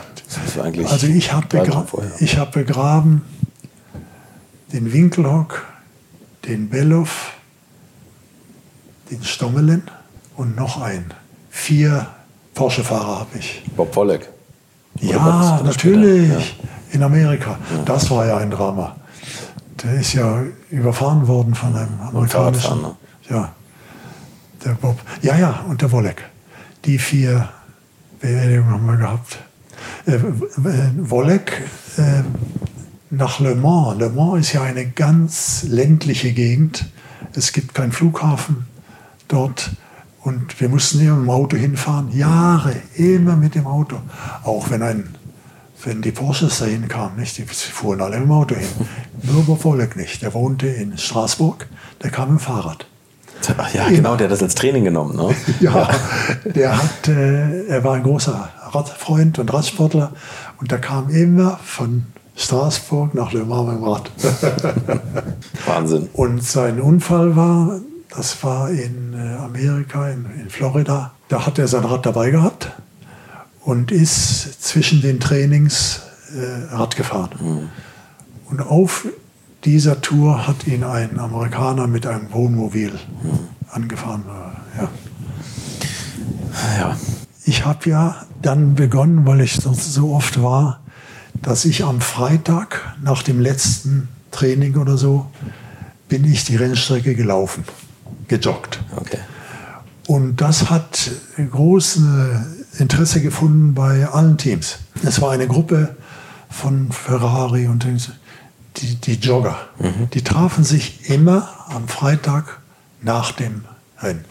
Jetzt ist die Le Mans-Rennstrecke 13,6 Kilometer. Das ist lang. Und es war immer mein Wunsch, unter einer Stunde. Ich bin Jahre gelaufen, Jahre immer, ich wollte die Stunde unterbieten. Haben aber die anderen auch nicht. Also ich bin 1.02 gelaufen, 1.03. also ja. immer, ja. ich kam nicht unter die Stunde. Und dann habe ich eingeladen zu dem äh, Lauf mal den Frank Wörndl, der war Slalom-Weltmeister, mhm. Ski, mhm. der Ski-Weltmeister im Slalom und sein Trainer Heinz Mohr äh, aus Mittenwald, der war Bundestrainer. Ich war mit dem Heinz Mohr, bin ich mal auch mein Leben lang, das war ein Freund von mir. Mhm. Das habe ich die eingeladen. Und die beiden sind unter einer Stunde gelaufen. 58 noch was. Ja. Okay. Die haben es geschafft. Sonst keiner. Keiner. keiner. Also, haben Sie es jemals geschafft? Nein. Ach. Nein. Ich war auch nicht mehr so jung, also als ich da. Und dann habe ich ja äh, das ausgedehnt auf die gesamte Weltmeisterschaft. Am Freitag nach dem letzten Training wurde gejoggt, wurde gelaufen. Okay. Und das wussten die, Haben die alle mitgemacht. Die sind alle mit. Sind immer, das, war, das war schön. Dankbarerweise, zum Beispiel Nürburgring, haben sie die Strecke unter einer Stunde geschafft. ja, ja. Äh, auf dem Nürburgring habe ich Jackie X überholt und geschlagen auf der Nordschleife. Ja, das war nicht schlecht. Sie sind um die Nordschleife auch gelaufen? Ja, ja, die Nordschleife sind gelaufen. Ja, das, ja. Und er war ein ganzes Stück vorne und dann ist er, er hat die Luft verloren irgendwie, und dann bin ich vorbei und dann sagen das. Und ich habe ja vier DIN A4 Seiten. Da sind alle Rennstrecken der Welt drauf, die ich gelaufen bin und die Zeit. Alle Rennstrecken der Welt. Wahnsinn. Und einmal äh, habe ich Pech gehabt, das war in Fuji, in Japan. Da bin ich wie immer, sind wir losgelaufen und dann haben die von der Strecke uns gesehen, kamen im Auto und haben gesagt, das ist für Autos hier, das ist nicht für Läufer, das geht nicht. Wir durften nicht, wir mussten abbrechen. Dann haben wir gesagt, die werden wir übertölpeln und dann sind wir nächsten Tag nach dem Ziel gestartet. Nach, nach dem, dem Rennen, ja. ja und gelaufen. Und bis sie uns gesehen haben, bis sie uns bemerkt haben, waren, waren wir schon versorgen. Ja. die, haben wir, ja, die haben wir auch gekriegt. Deshalb haben wir Fuji auch auf dem. Alles einmal abgelaufen. Herr Janke, ich komme zu meiner letzten Frage schon. Mal angenommen, das Rohöl geht aus und äh, jeder kriegt nochmal 50 Liter Sprit. In welchem Auto und auf welcher Strecke würden Sie das verfahren? Das ist eine nicht einfache Frage. Die Strecke weiß ich, ganz klar. Überhaupt schon. Mugello. Mugello? Mugello in Italien. Okay. Mugello ist die schönste Rennstrecke, die ich überhaupt kenne. Die ist noch original von früher, wurde ganz gut gebaut und da hat dieser, wie heißt der Deutsche, der die Rennstrecken modifiziert? Tilke, Hermann Tilke. Ja, der der hat da die Finger nicht drin. Diese, ja, der war dort nicht. Deshalb ist die Strecke, die ist sowas von interessant. Die ist immer mittelschnell, dauernd Kurven, auf und ab. Es gibt nicht diese Tilke-Bremskurven, wo er meint, dass, die muss man einbauen, damit die sich dort ausbremsen. Mhm. Die gibt es nicht, überhaupt nicht. Die schönste Strecke, die ich überhaupt kenne in der Welt, ist Mugello. Okay. Ja, das ist keine Frage. Und das ist eine richtige Fahrerstrecke. Ja. Und mit welchem Auto fährt man die? Das ist eine gute Frage. Also von den, von den Serienautos würde ich schon sagen, da es doch eine relativ schnelle Strecke ist, 911. Äh, mhm. Ja, Carrera RS. So, da kann man rennmäßig fahren. Das, das geht, ja. Oder 936. Ja, das ist wäre für mich eine Nummer zu groß. Da würde ich keine Zeit fahren, also keine Topzeit. Die Strecke ist schnell, mein lieber Mann. Und hat sehr viel ganz schnelle Kurven. Ja, ich würde sagen Carrera RS, das wäre das Richtige. Ja. Ein 73er RS. Ja. Mhm. Mhm. Tolle Antwort, weil das auch mein ja. das Auto, das würde ich auch für Und einiges Das war mein erster Dienstwagen, das weiß ich noch. Ein RS? Ja, als ich bei Porsche begann, am ersten Arbeitstag, ich hatte meinen festen Parkplatz da, wo auch Ferry und die standen, und da stand ein weißer Carrera RS mit grüner Schrift. Mhm. Und ich weiß auch, wie ich die dann alle kennenlernte. Da haben Leute wie Bott und die haben gesagt, also wenn der Herr Rennfahrer jetzt zu uns kommt, dann zeigen wir dem mal, was ein schnelles Auto ist. das war ein erster Dienstwagen, ja. Da blutet das Herz, wenn man den abgeben muss, oder? Nein, nee? im Gegenteil. Ich bin so viel gefahren, ja. so viel. Ja. Ich bin sogar nach über zehn Jahren beim 928 gelandet, weil das ein großartiges Reiseauto war. Mhm. Leise, schnell, bequem.